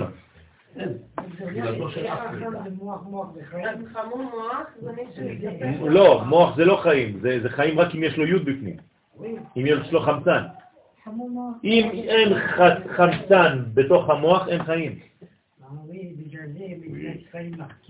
בסדר, נכון. אז חייבים מוחים דאבא פה, זה היוד. יוד זה חמצן. בסדר? אז לכן כתוב בני חם ובני חם כוש ומצרים. זה הפסוק. בני חם כוש ומצרים. כלומר המצרים הראשונים, מי זה? זה כושים. הם שחורים שחורים המצרים הראשונים, זה לא המצרים שאתה רואה היום. אה, באמת? בוודאי. אז מה זה עם הטירוני שאני שחרחורת? זה, זה משהו אחר. היו זה לא, עצמם, לא. לא, אל תראוני כששם אני, עם ישראל שחורת, למה? כי רק השתזפתי. זה לא העור שלי שהוא שחור. ש- ששזפתני השמש. נכון. אבל הם שחורים בטבע. זה משהו אחר, זה לא השיזוף. אם אתה אומר לי כושי אתה שזוף, הוא ירביץ לך, כן? אבל הם לא, אה, הם לא היו אה, הפרעונים אה, מבחינים את עצמם בלובן? לא, לא. חוכמת גוף שלהם? לא, זה משהו אחר. הם רוצים כאילו להפוך את זה, לרחוץ את זה, ולהגיע למדרגה הזאת. נכון. יש, יש מייקל כמה. כן, מייקל ג'קסון מצא, אבל הוא נהיה אפור. לא. לא, לא. אה, הגיעו לכל מיני דברים, עשו כל מיני אה, מלכות וזה, לייב. אתה מוצא את זה בסופר פארק. כן, אבל לא הצליח. לא הצליח, אי אפשר להצליח, אי אפשר להפוך. זה, זה, זה בדיחה. צוחקים על זה, צוחקים על זה, חז"ל צוחקים על זה. יחסבון ותהפוך את הכושי ללבן. כן, זה, זה צריך להיות חולה רוח, כמו, כמו מסכן ההוא. כן, אה, שמעתי שאשתו של משה הייתה קושייה. קושית, כן, והוא אומר שאתה אמרת שזה נגד העין הרע, היא לא נכון, הייתה קושייה. נכון. קושית, היא נהייתה פתאום קושית. לא, היא לא נהייתה. פשוט הוא קרא לה כושית, כי כל פעם שיש לך ילדה יפה בבית, תגיד לה איזה כושית. זה נגד עין הרע. אבל היא לא הייתה קושית. לא. כן? כי כושית הייתה, זאת אומרת שאומרים לנו חז"ל שכל פעם שיש לך ילד או ילדה יפים, שיגידו שהוא לא יפה, תגיד וואי איזה כושי אתה. אבל איך אנחנו... אה, אה, דרך אגב, כושית זה בגמטריה יפת תואר. כן. כן. טוב. כי יש, קודם כל יש אה, לי קצת. טוב, נכון, טוב. נכון. נכון, בהחלט, נכון, נכון. רק שלא לשכוח שמאיפה זה בא להם הדבר הזה, זה רק קללה מחם. זה קללה, כשהוא כשהוא עשה את ה- את העבירה עם נוח. עם, אה, כן, עם נוח. בסדר, אז משם בא העניין. טוב. ופרעה חשב שלעולם לא תשוב הגדות בזעיר אנפין, והוא יישאר בבטן אימא הילה. כלומר, מה פרעה אמר? אין, אתם כל הזמן אתם תישארו בתוך הבטן, אתם קטנים אתם, אף פעם לא תגדלו. זה מה שאומרים האומות על עם ישראל היום, הם, הם, הם אומרים לנו, אתם תישארו כל הזמן קטנים. זה נשאר- במים בסוף. נכון, נכון. אז, אז, אז הם חושבים שאנחנו קטנים, אבל אנחנו ברוך השם, מראים להם שאנחנו גדולים. הנה, השבוע הייתה התקפת סייבר על עם ישראל. משהו. כן? לא הצליחו. כל, כל ה- האנשים הגאונים בעולם ניסו להיכנס למחשבים של מדינת ישראל, והישראלים מה עשו? לא רק שניצלו את זה, נטרלו אותם. לא, צילמו אותם מהמחשב של עצמם. זאת אומרת, הישראלים צילמו אותם, שלחו להם את התמונה, אמרו להם, בתוך כדי שאתה רצית להיכנס אלינו, צילמנו אותך ואנחנו גם יודעים איפה אתה גר והכל. אז תירגע, זה שיגע אותם. בלי מצלמה, בלי כלום. אתם לא מבינים. זה גאווה לאומית, רבותיי, זה נקרא גאולה. לכן כפר בעיקר וחשב שישלוט לעולם על ישראל למטה, שהם השתקפות, זה אירנטין, הנקרא ישראל. והיה בטוח שאין סוף לגל, לגלותם ושיהיו לעד ברשותו. ובאמת, ככה אנחנו אומרים בהגדה, הוא צדק. אם זה היה נשאר במצב כזה, היינו נשארים שם. מבחינתו של פרעה, העתיק של ישראל לא קיים, אין עתיד, אלא ההווה גלותי מתמשך לנצח. אתה כל הזמן בגלות בחיים שלך, כל החיים שלך. אתה בגלות. כן?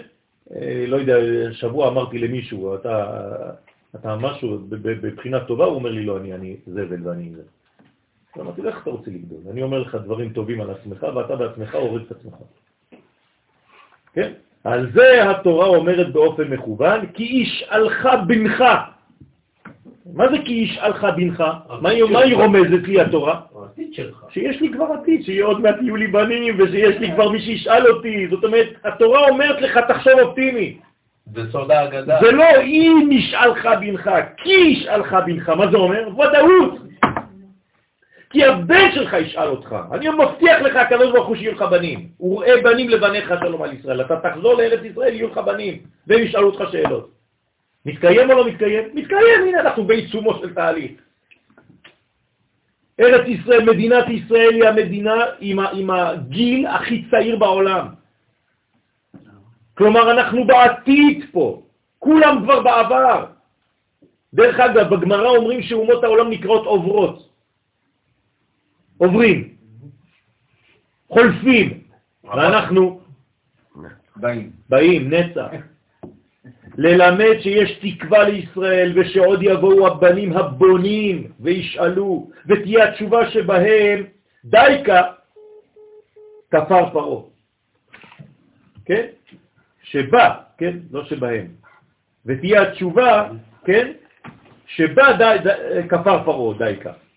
צריך לתקן את זה. כלומר, בעצם מציאות גאולית שיש בה בנים ובניין. למה פרעה בעצם אה, סתר את זה? זה מה שהוא אמר, כל הבן הילוד. נכון? תהרגו, תהרגו את הבנים, אין בנים, אני לא רוצה שיהיה להם עתיד. ולא עוד, אלא שמדובר בבן הבכור. בני בכורי ישראל, הקדוש ברוך הוא מכריז עלינו שאנחנו הבן הבכור. הבן הבכור עשה משהו כדי להיות בן בכור? לא, שום דבר. הביאו אותו, נכון? מיכאל, זה בשבילך. הבן הבכור לא עשה כלום, הקדוש ברוך הוא הביא אותו, אמר לו אתה הבכור, זהו. כנגד הבן הבכור העליון הנקרא ישראל, זאת אומרת המחשבה, הרעיון הראשון האלוהי, שנקרא ישראל, בני בכורי. וכנגד זה באה מכת בכורות על מצרים, כי חשבו לעצמם שהם בכורי האנושות. מה זה בכור האנושות? מה הוא אמור לעשות? להוביל, לתת את הצבע, את הגוון לכל האנושות. כלומר, או שאתם מוליכים את ההיסטוריה, או שאנחנו מוליכים את ההיסטוריה. זהו, זה העניין. היאורת השליחות. זהו. עם ישראל צריך לקחת על עצמו את האחריות הזאת להוביל ולהוליך את ההיסטוריה. אתם רוצים לקחת את האחריות הזאת? או שאתם רוצים לקיים את המצוות שלכם בשקט בבית ולהניח תפילין כמו איזה ילדים קטנים דתיים? ולאכול כשר, והעיקר שבצלחת שלך יהיה בית דין של... של, של... זה מה שלא מבינים. בינתיים עושים את זה בפרטים. אתם, אתם רואים אנשים סתומים, השם יסלח לי, סתומים, שעושים פסח ב... ב, ב, ב, ב לא יודע מה, בנפולי, ופסח בזה, ופסח בזה. כשר. העיקר שיהיה לכם בית דין כשר בצלחת, והחסה שלך תהיה בלי תולעים. אה, צדיק גדול. מה אתה עושה? מה אתה עושה? מה אתם עושים? הפכתם את התורה לפולחן דתי. העיקר שיהיה לך איזה, איזה זמר, איזה קנטור שם, זה טוב, זה שבת ו... שבת חזנות בפולין או לא יודע איפה. מה אתם עושים? מה אתם עושים? אני מעדיף ילד קטן ששר בקקקק מאשר, חזן כזה שבגלות שם אני עובר איתו שבת. מה אכפת לי? צריך להבין את זה, צריך להפסיק עם השטויות האלה. אנחנו לא דתיים. דת לא צריכה מדינה. אנחנו לאום, לאום. לאום צריך מדינה. ואומנם כאשר החל התיקון ותהליך גאולת ישראל ממצרים, הנה כיוון שאחיזת החיצונים הייתה גדולה, כן, ומקרומת הדעת זה זעיר אנפין, והוא עצמו היה בקטנות כיוון שנסתלקו ממנו המוחים, הייתה הגאולה והתיקון קשים ביותר. זאת אומרת, יש עכשיו פער של אורות גדולים שרוצים להיכנס עכשיו, ונולד הצורך הגדול להזיק גדלות ומוחין עליונים במיוחד כדי לבטל כל מה שזר וכל אחיזה שהיא מישראל. בסדר? ובזה גנוז גודל הנס של יציאת מצרים. כי לזעיר אנפין ישנן כמה בחינות מוחין. בתחילה יש לו קטנות, ראשונה. מתי זה קטנות ראשון? ברגע לידתו. הנה. עד שהוא מגיע להיותו בגיל 13 שנים. כמו ילד קטן, בצורה שאנחנו יכולים לראות, תסתכל על ילד קטן בבית שלך, תסתכל על זעיר אנפין בעולם העליון. זה אותו דבר. הוא נולד במוחין דקטנות עד גיל 13. מה קורה בגיל 13 לילד? למה הוא בר מצווה? כן, שאז המוחין שלו הם בסוד לבושים בנצח, הוד ויסוד ואימא. כלומר, הנה הבר מצווה מתחיל לקבל מוחין באימא, נצח, הוד, יסוד ואימא. זה מה שקבל הבר מצווה. ובתוכם יש מוחין דאבא, נכון? נצח, הוד, יסוד דאבא. והם הנקראים מוחין דקטנות ודיניקה. כלומר, הוא מתחיל, יש לו כבר מוחין, למרות שזה מוחין דקטנות, אבל הוא מתחיל. לאט לאט זה נכנס לו. לא. לכן לא קונים לילד תפילין לפני. רק עכשיו נכנסים לו המוחים. למרות שזה התחלה, אז אל תקנה לו עכשיו אה, רבנו תם וכל מיני דברים כאלה. רק שיניח תפילין לפחות. אחרי זה נדבר על רבנו תם. או מוחין דאלוהים, אז בינתיים יש לו מוחין דאלוהים, אמרנו שמוחין דקדמות זה מוחין דאלוהים, אז צריך להתחיל עם זה. כי הבינה נקראת גם כן אלוהים, נכון? הבינה, השם שלה זה אלוהים, כנודע. ואפילו המוחין דקטנות שמצד הבא, כיוון שאינם גלויים בזעיר אנפין, אלא רק מלובשים בנצח עוד יסוד דאימה, על כן הערתם גם כן היא בבחינת אלוהים בלבד. זאת אומרת, גם מחוכמה, גם מבינה, וכל מה שנכנס לדעת בינתיים בגיל 13 זה אלוהים. אלוהים של פה, אלוהים של פה ואלוהים של פה, למרות שבגדול זה הוויה, הוויה, הוויה. אבל בהתחלה צריך לבנות כלי. איך בונים כלי? שם אלוהים. אלוהים זה דינים, צריך לבנות מידות. כלומר, בר מצווה צריך מידות לפני שהוא מקבל תורה. אז אתה לא צריך להכניס לו. אני זוכר פעם ראשונה בחיים שלי שאני רואה דבר כזה, זה, זה היה זעזוע, אבל הילד היום הוא גאון, גאון הילד הזה היום. רב גדול בישראל. מה קרה? בבר מצווה שלו, כן? מורי ורבי הרב סוקרמן, באמצע הבר מצווה שלו הילד קם והתחיל לדרוש דרשה. אמר לו, תשתוק, לך תשב. ליד כולם. למה? הוא אומר לו, אתה לא מבין בכלל מה אתה אומר. מה, אתה העתקת איזה משהו, אמרו לך להגיד מילים? נתן לו שיעור לכל החיים. האימא של הבר מצווה לא דיברה עם הרב צוקרמן שנים, בגלל זה. אבל היום כשהיא רואה את התוצאות, הילד כבר לא מוציא מילה מהפה ממה שהוא לא מבין.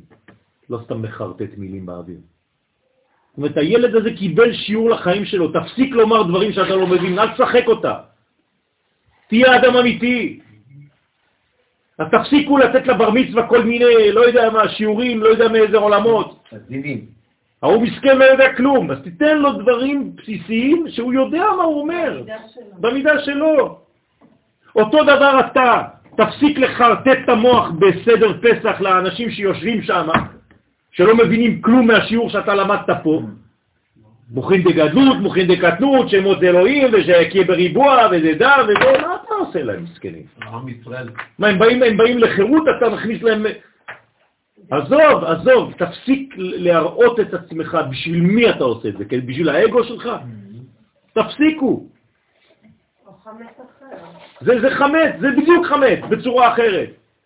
אז תדבר בגובה שהילדים יכולים להבין, שאנשים איתך. למה כמה אנשים למדו בישיבה שהם בסדר פסח? מסכנים, רוב האנשים הם אנשים פשוטים, אבל הם צריכים לצאת עם כלי ביד. אז תן להם כלי שהם יכולים להשיג, אל תגיד להם מילים למעלה, כי הם לא מבינים כלום.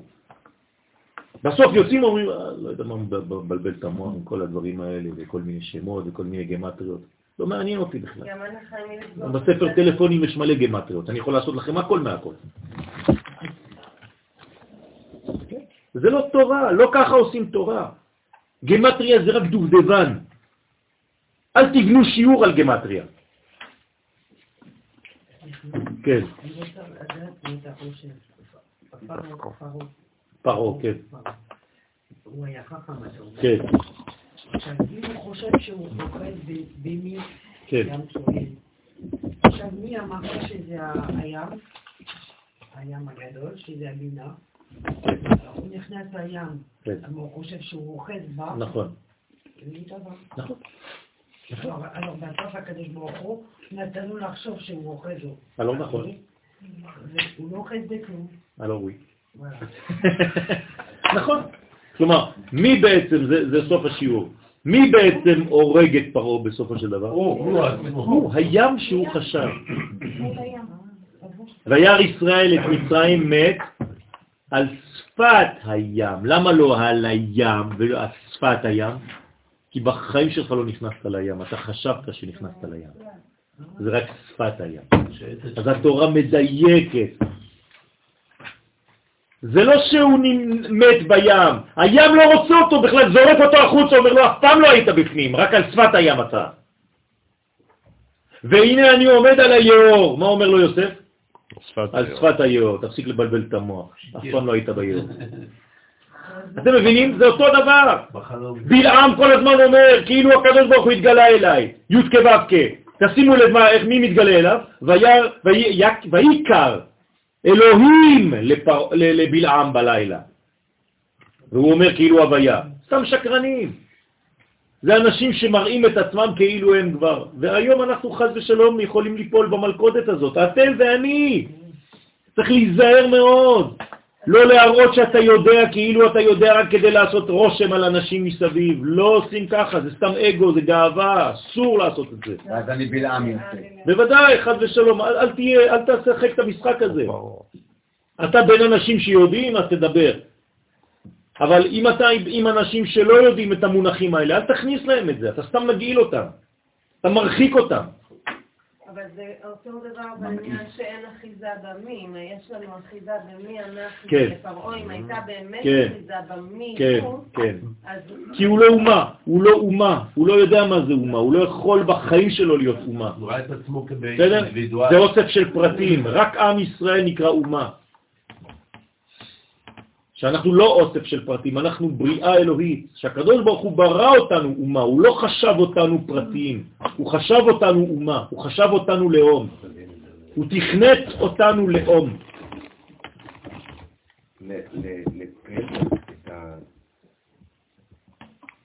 את הסדר של פסח, זה לא גנובי.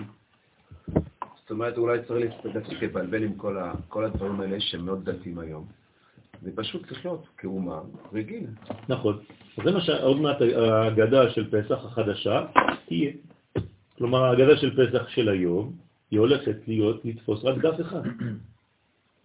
אתה יודע את זה, נכון? כן. איפה הפסוק שאומר, חי השם, כן? לא יאמר עוד, ברוך השם אשר הוציאנו מארץ מצרים, הנביא אומר את זה. כלומר, מה שאתה שואל עכשיו, אנחנו כבר לא נדבר על יציאת מצרים בהגדה של פסח הבאה. כלומר, עוד מעט צריך כבר לכתוב הגדה חדשה. חבל להשקיע בהגדות יפות של פסח. זה, זה הגדה שהולכת להת, להתבטל. כלומר, כל ההגדה של היום תתפוס דף אחד. אנחנו נגיד, ארמי עובד אבי, זה ההגדה הראשונה. אחרי זה, ויוציאנו השם ממצרים. זהו, נגמר כל הסיפור של היום. לא כבר נזכיר שום דבר. וכל שאר הדפים בהגדה החדשה יהיו עלינו היום, על גאולת היום, על, על יום העצמאות, על הכל. זה מה, זה כתוב, אני לא ממציא כלום, זה נביאים כותבים את זה. אז למה לא עושים את זה כבר? יפה, זאת השאלה. אז צריך עכשיו, בעזרת השם, צריכים אנשים, שאלה מצוינת, צריכים רבנים אמיתי. אמן. זהו, צריך גבורה לאומית, צריך להפסיק לבלבל את המוח לאנשים כאילו אנחנו דתיים, כאילו אנחנו דת, ותראה מה זה גורם לחילוניות במרכאות, נמאס להם כבר מזה. היא מתפתחת. זה לא בגלל שהיא נגד התורה החילוניות, היא נגד הקטנות הזאת. שהפכו לנו את התורה לשיעורים, לדברי תורה של מנחה וערבית. כי זה צפוף לנו. זה קטן, זה, זה, זה לא, זה, הוא מרגיש החילוני שזה לא, זה לא מחזיק, זה לא מחזיק, זה לא זה, זה לא זה. הוא יודע שזה גדול, שזה ענק. נתתי שיעור השבוע בתל אביב, באוניברסיטת בר אילן. כן, זה היה שיעור ככה שפתאום אה, נולד, רק לצעירים כאלה מהאוניברסיטה, ישראלים, בעברית. כן? הבאתי להם את, את, את המונחים האלה, כי, כי חילונים, לא דתיים, כן? אין, לא היה דתי אחד. הם אמרו להם, מה, זה התורה הזאת? מאיפה זה בא? אמרתי להם, רבותיי, זאת התורה האמיתית. אתם חושבים שאתם נגד התורה, זה לא נכון, אתם נגד הדתיים של היום. ואני אגיד לכם, בשקט בינינו, גם אני. אני לא סובל כבר את הדת. נמאס לי כבר מהדת הזאת. בואו נחזור ללאומיות שלנו, בואו נחזור לתורה האמיתית, איך שהקדוש ברוך הוא רצה אותה. למה אתם מגמדים את הכל? למה אתם משחירים את הכל? אם אין לך את, את, את, את, את, את ההופעה החיצונית הזאת, אתה לא שייך. מה זה הדבר הזה? מאיפה זה נולד, כל הדברים האלה? מגלות. אז, אז מזה צריך לצאת. גם זה יציאת מצרים. אבל כשאתה אומר את זה היום בפורום דתי, רוצים לאכול אותך. רוצים לאכול אותך. אומרים איזה הוא משוגע, כי הם לא מבינים לאן אני רוצה להגיע. הם חושבים שאני נגד. אני אומר להם, לא, אני מקיים את התורה ואת המצוות, אבל אני לא דתי. הם לא מבינים, הם לא מבינים. זה לא תופס להם במונחים. ובשביל זה צריך ללמוד. לכן בתוכם לבושי אחד בא, אומר, לי, אומר לאשתו, הייתי גם בשבע ברכות השבוע. כן, כל, כל, כל יום היה לי איזה שניים, שלושה דברים. היה לי בשבע ברכות, הבחור חילוני במרכאות ואשתו דתייה. אז היא כל הזמן אומרת לי, אם תכניס לו איזה תורה, תכניס לו תורה. אמרתי לה, תפסיקי כבר, אני אנטי דתי אני. אז הוא מסתכל עלינו, או, זה חבר שלי! אני רוצה ללמוד איתו. ככה הוא אומר. עם כזה אני רוצה ללמוד. אמרתי לו, נו בוא, בוא נלמד במכון מאיר. אומר לי, יאללה, וואלה, יאללה. דפק לי ככה, אומר לי, אני אבוא ללמוד. למה? למה? כי פשוט אמרתי לו שזה גם אני נגד זה, זה לא התורה הזאת. תפסיקו כבר עם זה. זה מושך אותו. טוב, אנחנו, יש לכם אה, הרבה עבודה לעשות לבד. מה, זה יחכה שנה הבאה? לא, לא, לא, לא, לא, לא, תלמדו את זה. אתם צריכים לעבור על זה. אם יש לכם שאלות, אתם מוזמנים לא, לשאול אותי ב-SMS. יש לכם פה הכל, על כל הבנים, על הצלמים, איך נכנס הצלם, הלמ"מ של הצלם, ואחרי זה הצדיק של הצלם, לפני הלמ"מ, וכו' וכו', גדלות ראשון, גדלות שני, מ"ד צלם, עדיין, שדיים, יש כל הגוף וכל מה שצריך, כן? אלוהים דההין, כן? אבסג מבן, וכל השמות, זה הופך להיות מאוד מאוד מאוד טכני, אבל זה מאוד עמוק, תלמדו את זה, לפחות זה יישאר לכם, שיהיה לכם גם כן אה, בעזרת השם בעניין. יש גם אה, כל שמות הקדתם, זה שמות של, האותיות שלפני י' כו' הרבה הרבה דברים יש. עכשיו שאלה תכלס של הסדר. כן, כן, הקדתם. איפה מכניסים את יש, יש הכל, יש הכל פה. אי אפשר, אי אפשר, אי אפשר. הנה, יש לך פה, למטה. אם את לא מבינה, תשאלי. הכל שם, למטה. איפה מכניסים את הכוס החמישית תכלס? תחליט, כשסיימת את הכל.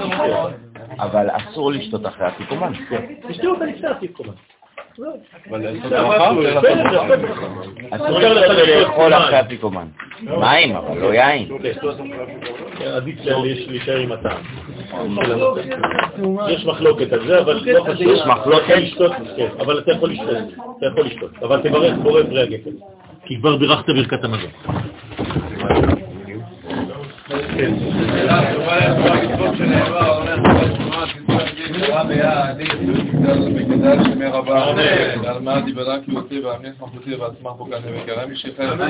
יכול ומכל לכל בית ישראל בעגלה בזמן קריב ומו אמן.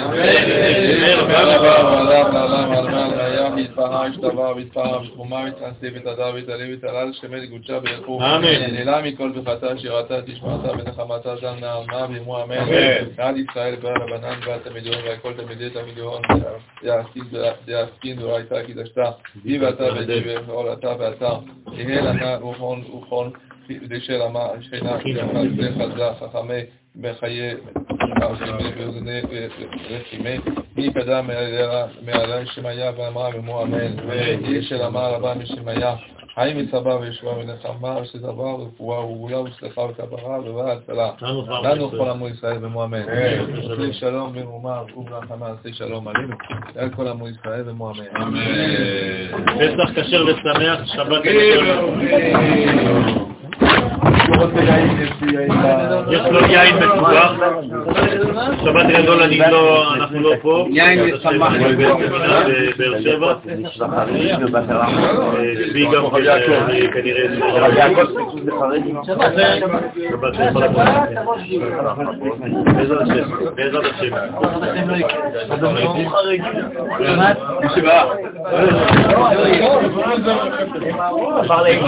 מישהו רצה לדבר.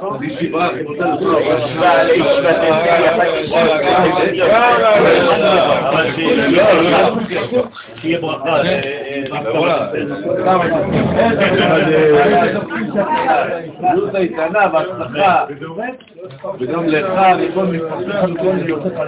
אמן כן יהיה רצון. לי ניסה. מזל טוב. אני מגיע לבית החולים לניאדו, אני יוצא החוצה, אני רואה איזה מישהו ככה. מה זה?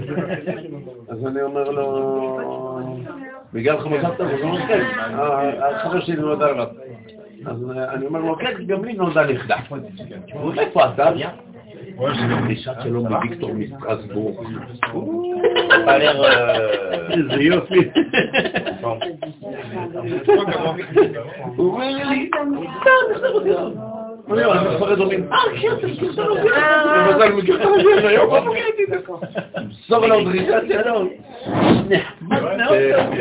לא.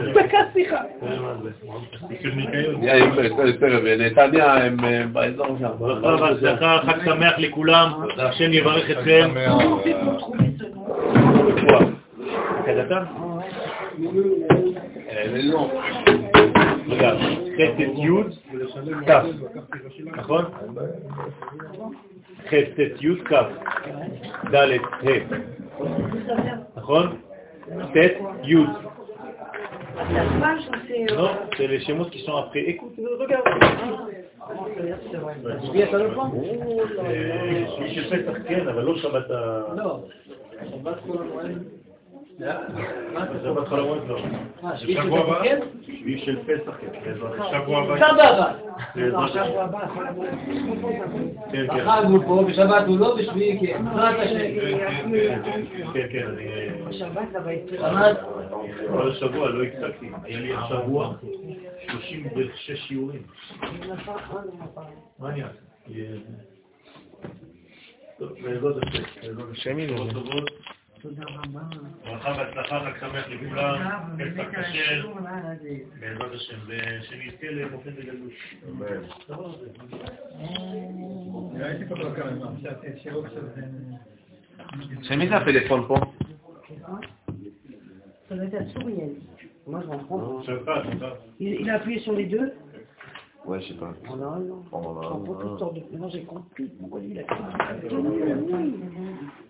Arrête de lui détruire là, t'es fait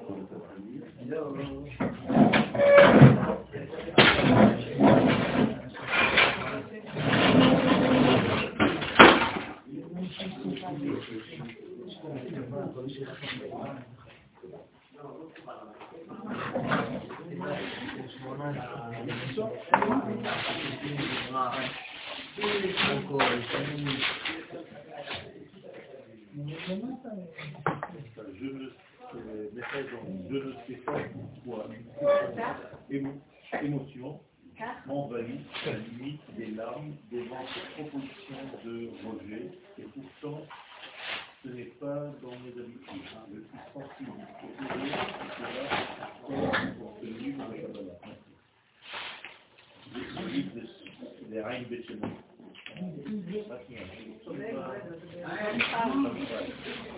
Mais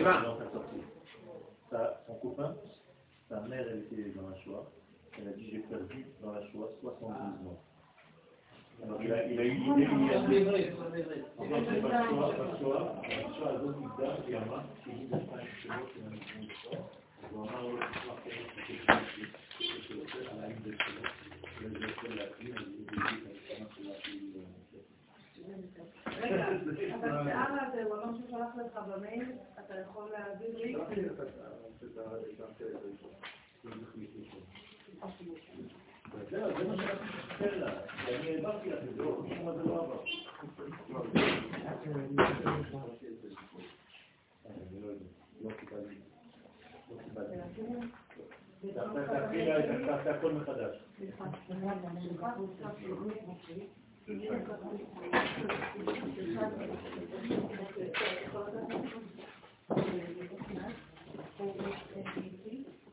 מי? מי קורא אתכם? איך אתם? לא רואים אתכם, לא שומעים אתכם. התקרב תגיע בשלום. נראה אותך בשבוע הבא. הרבה לא עד. כן.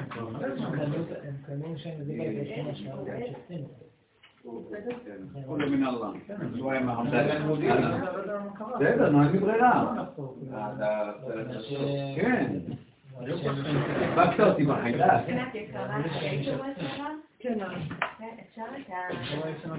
קיבלת רשימה? לא, עד שכמעט אני כבר לא עובד עם רשימה, לא, אין רשימה. מה, את שולחת את כל ההקלטה הזאת בוואטסאפ?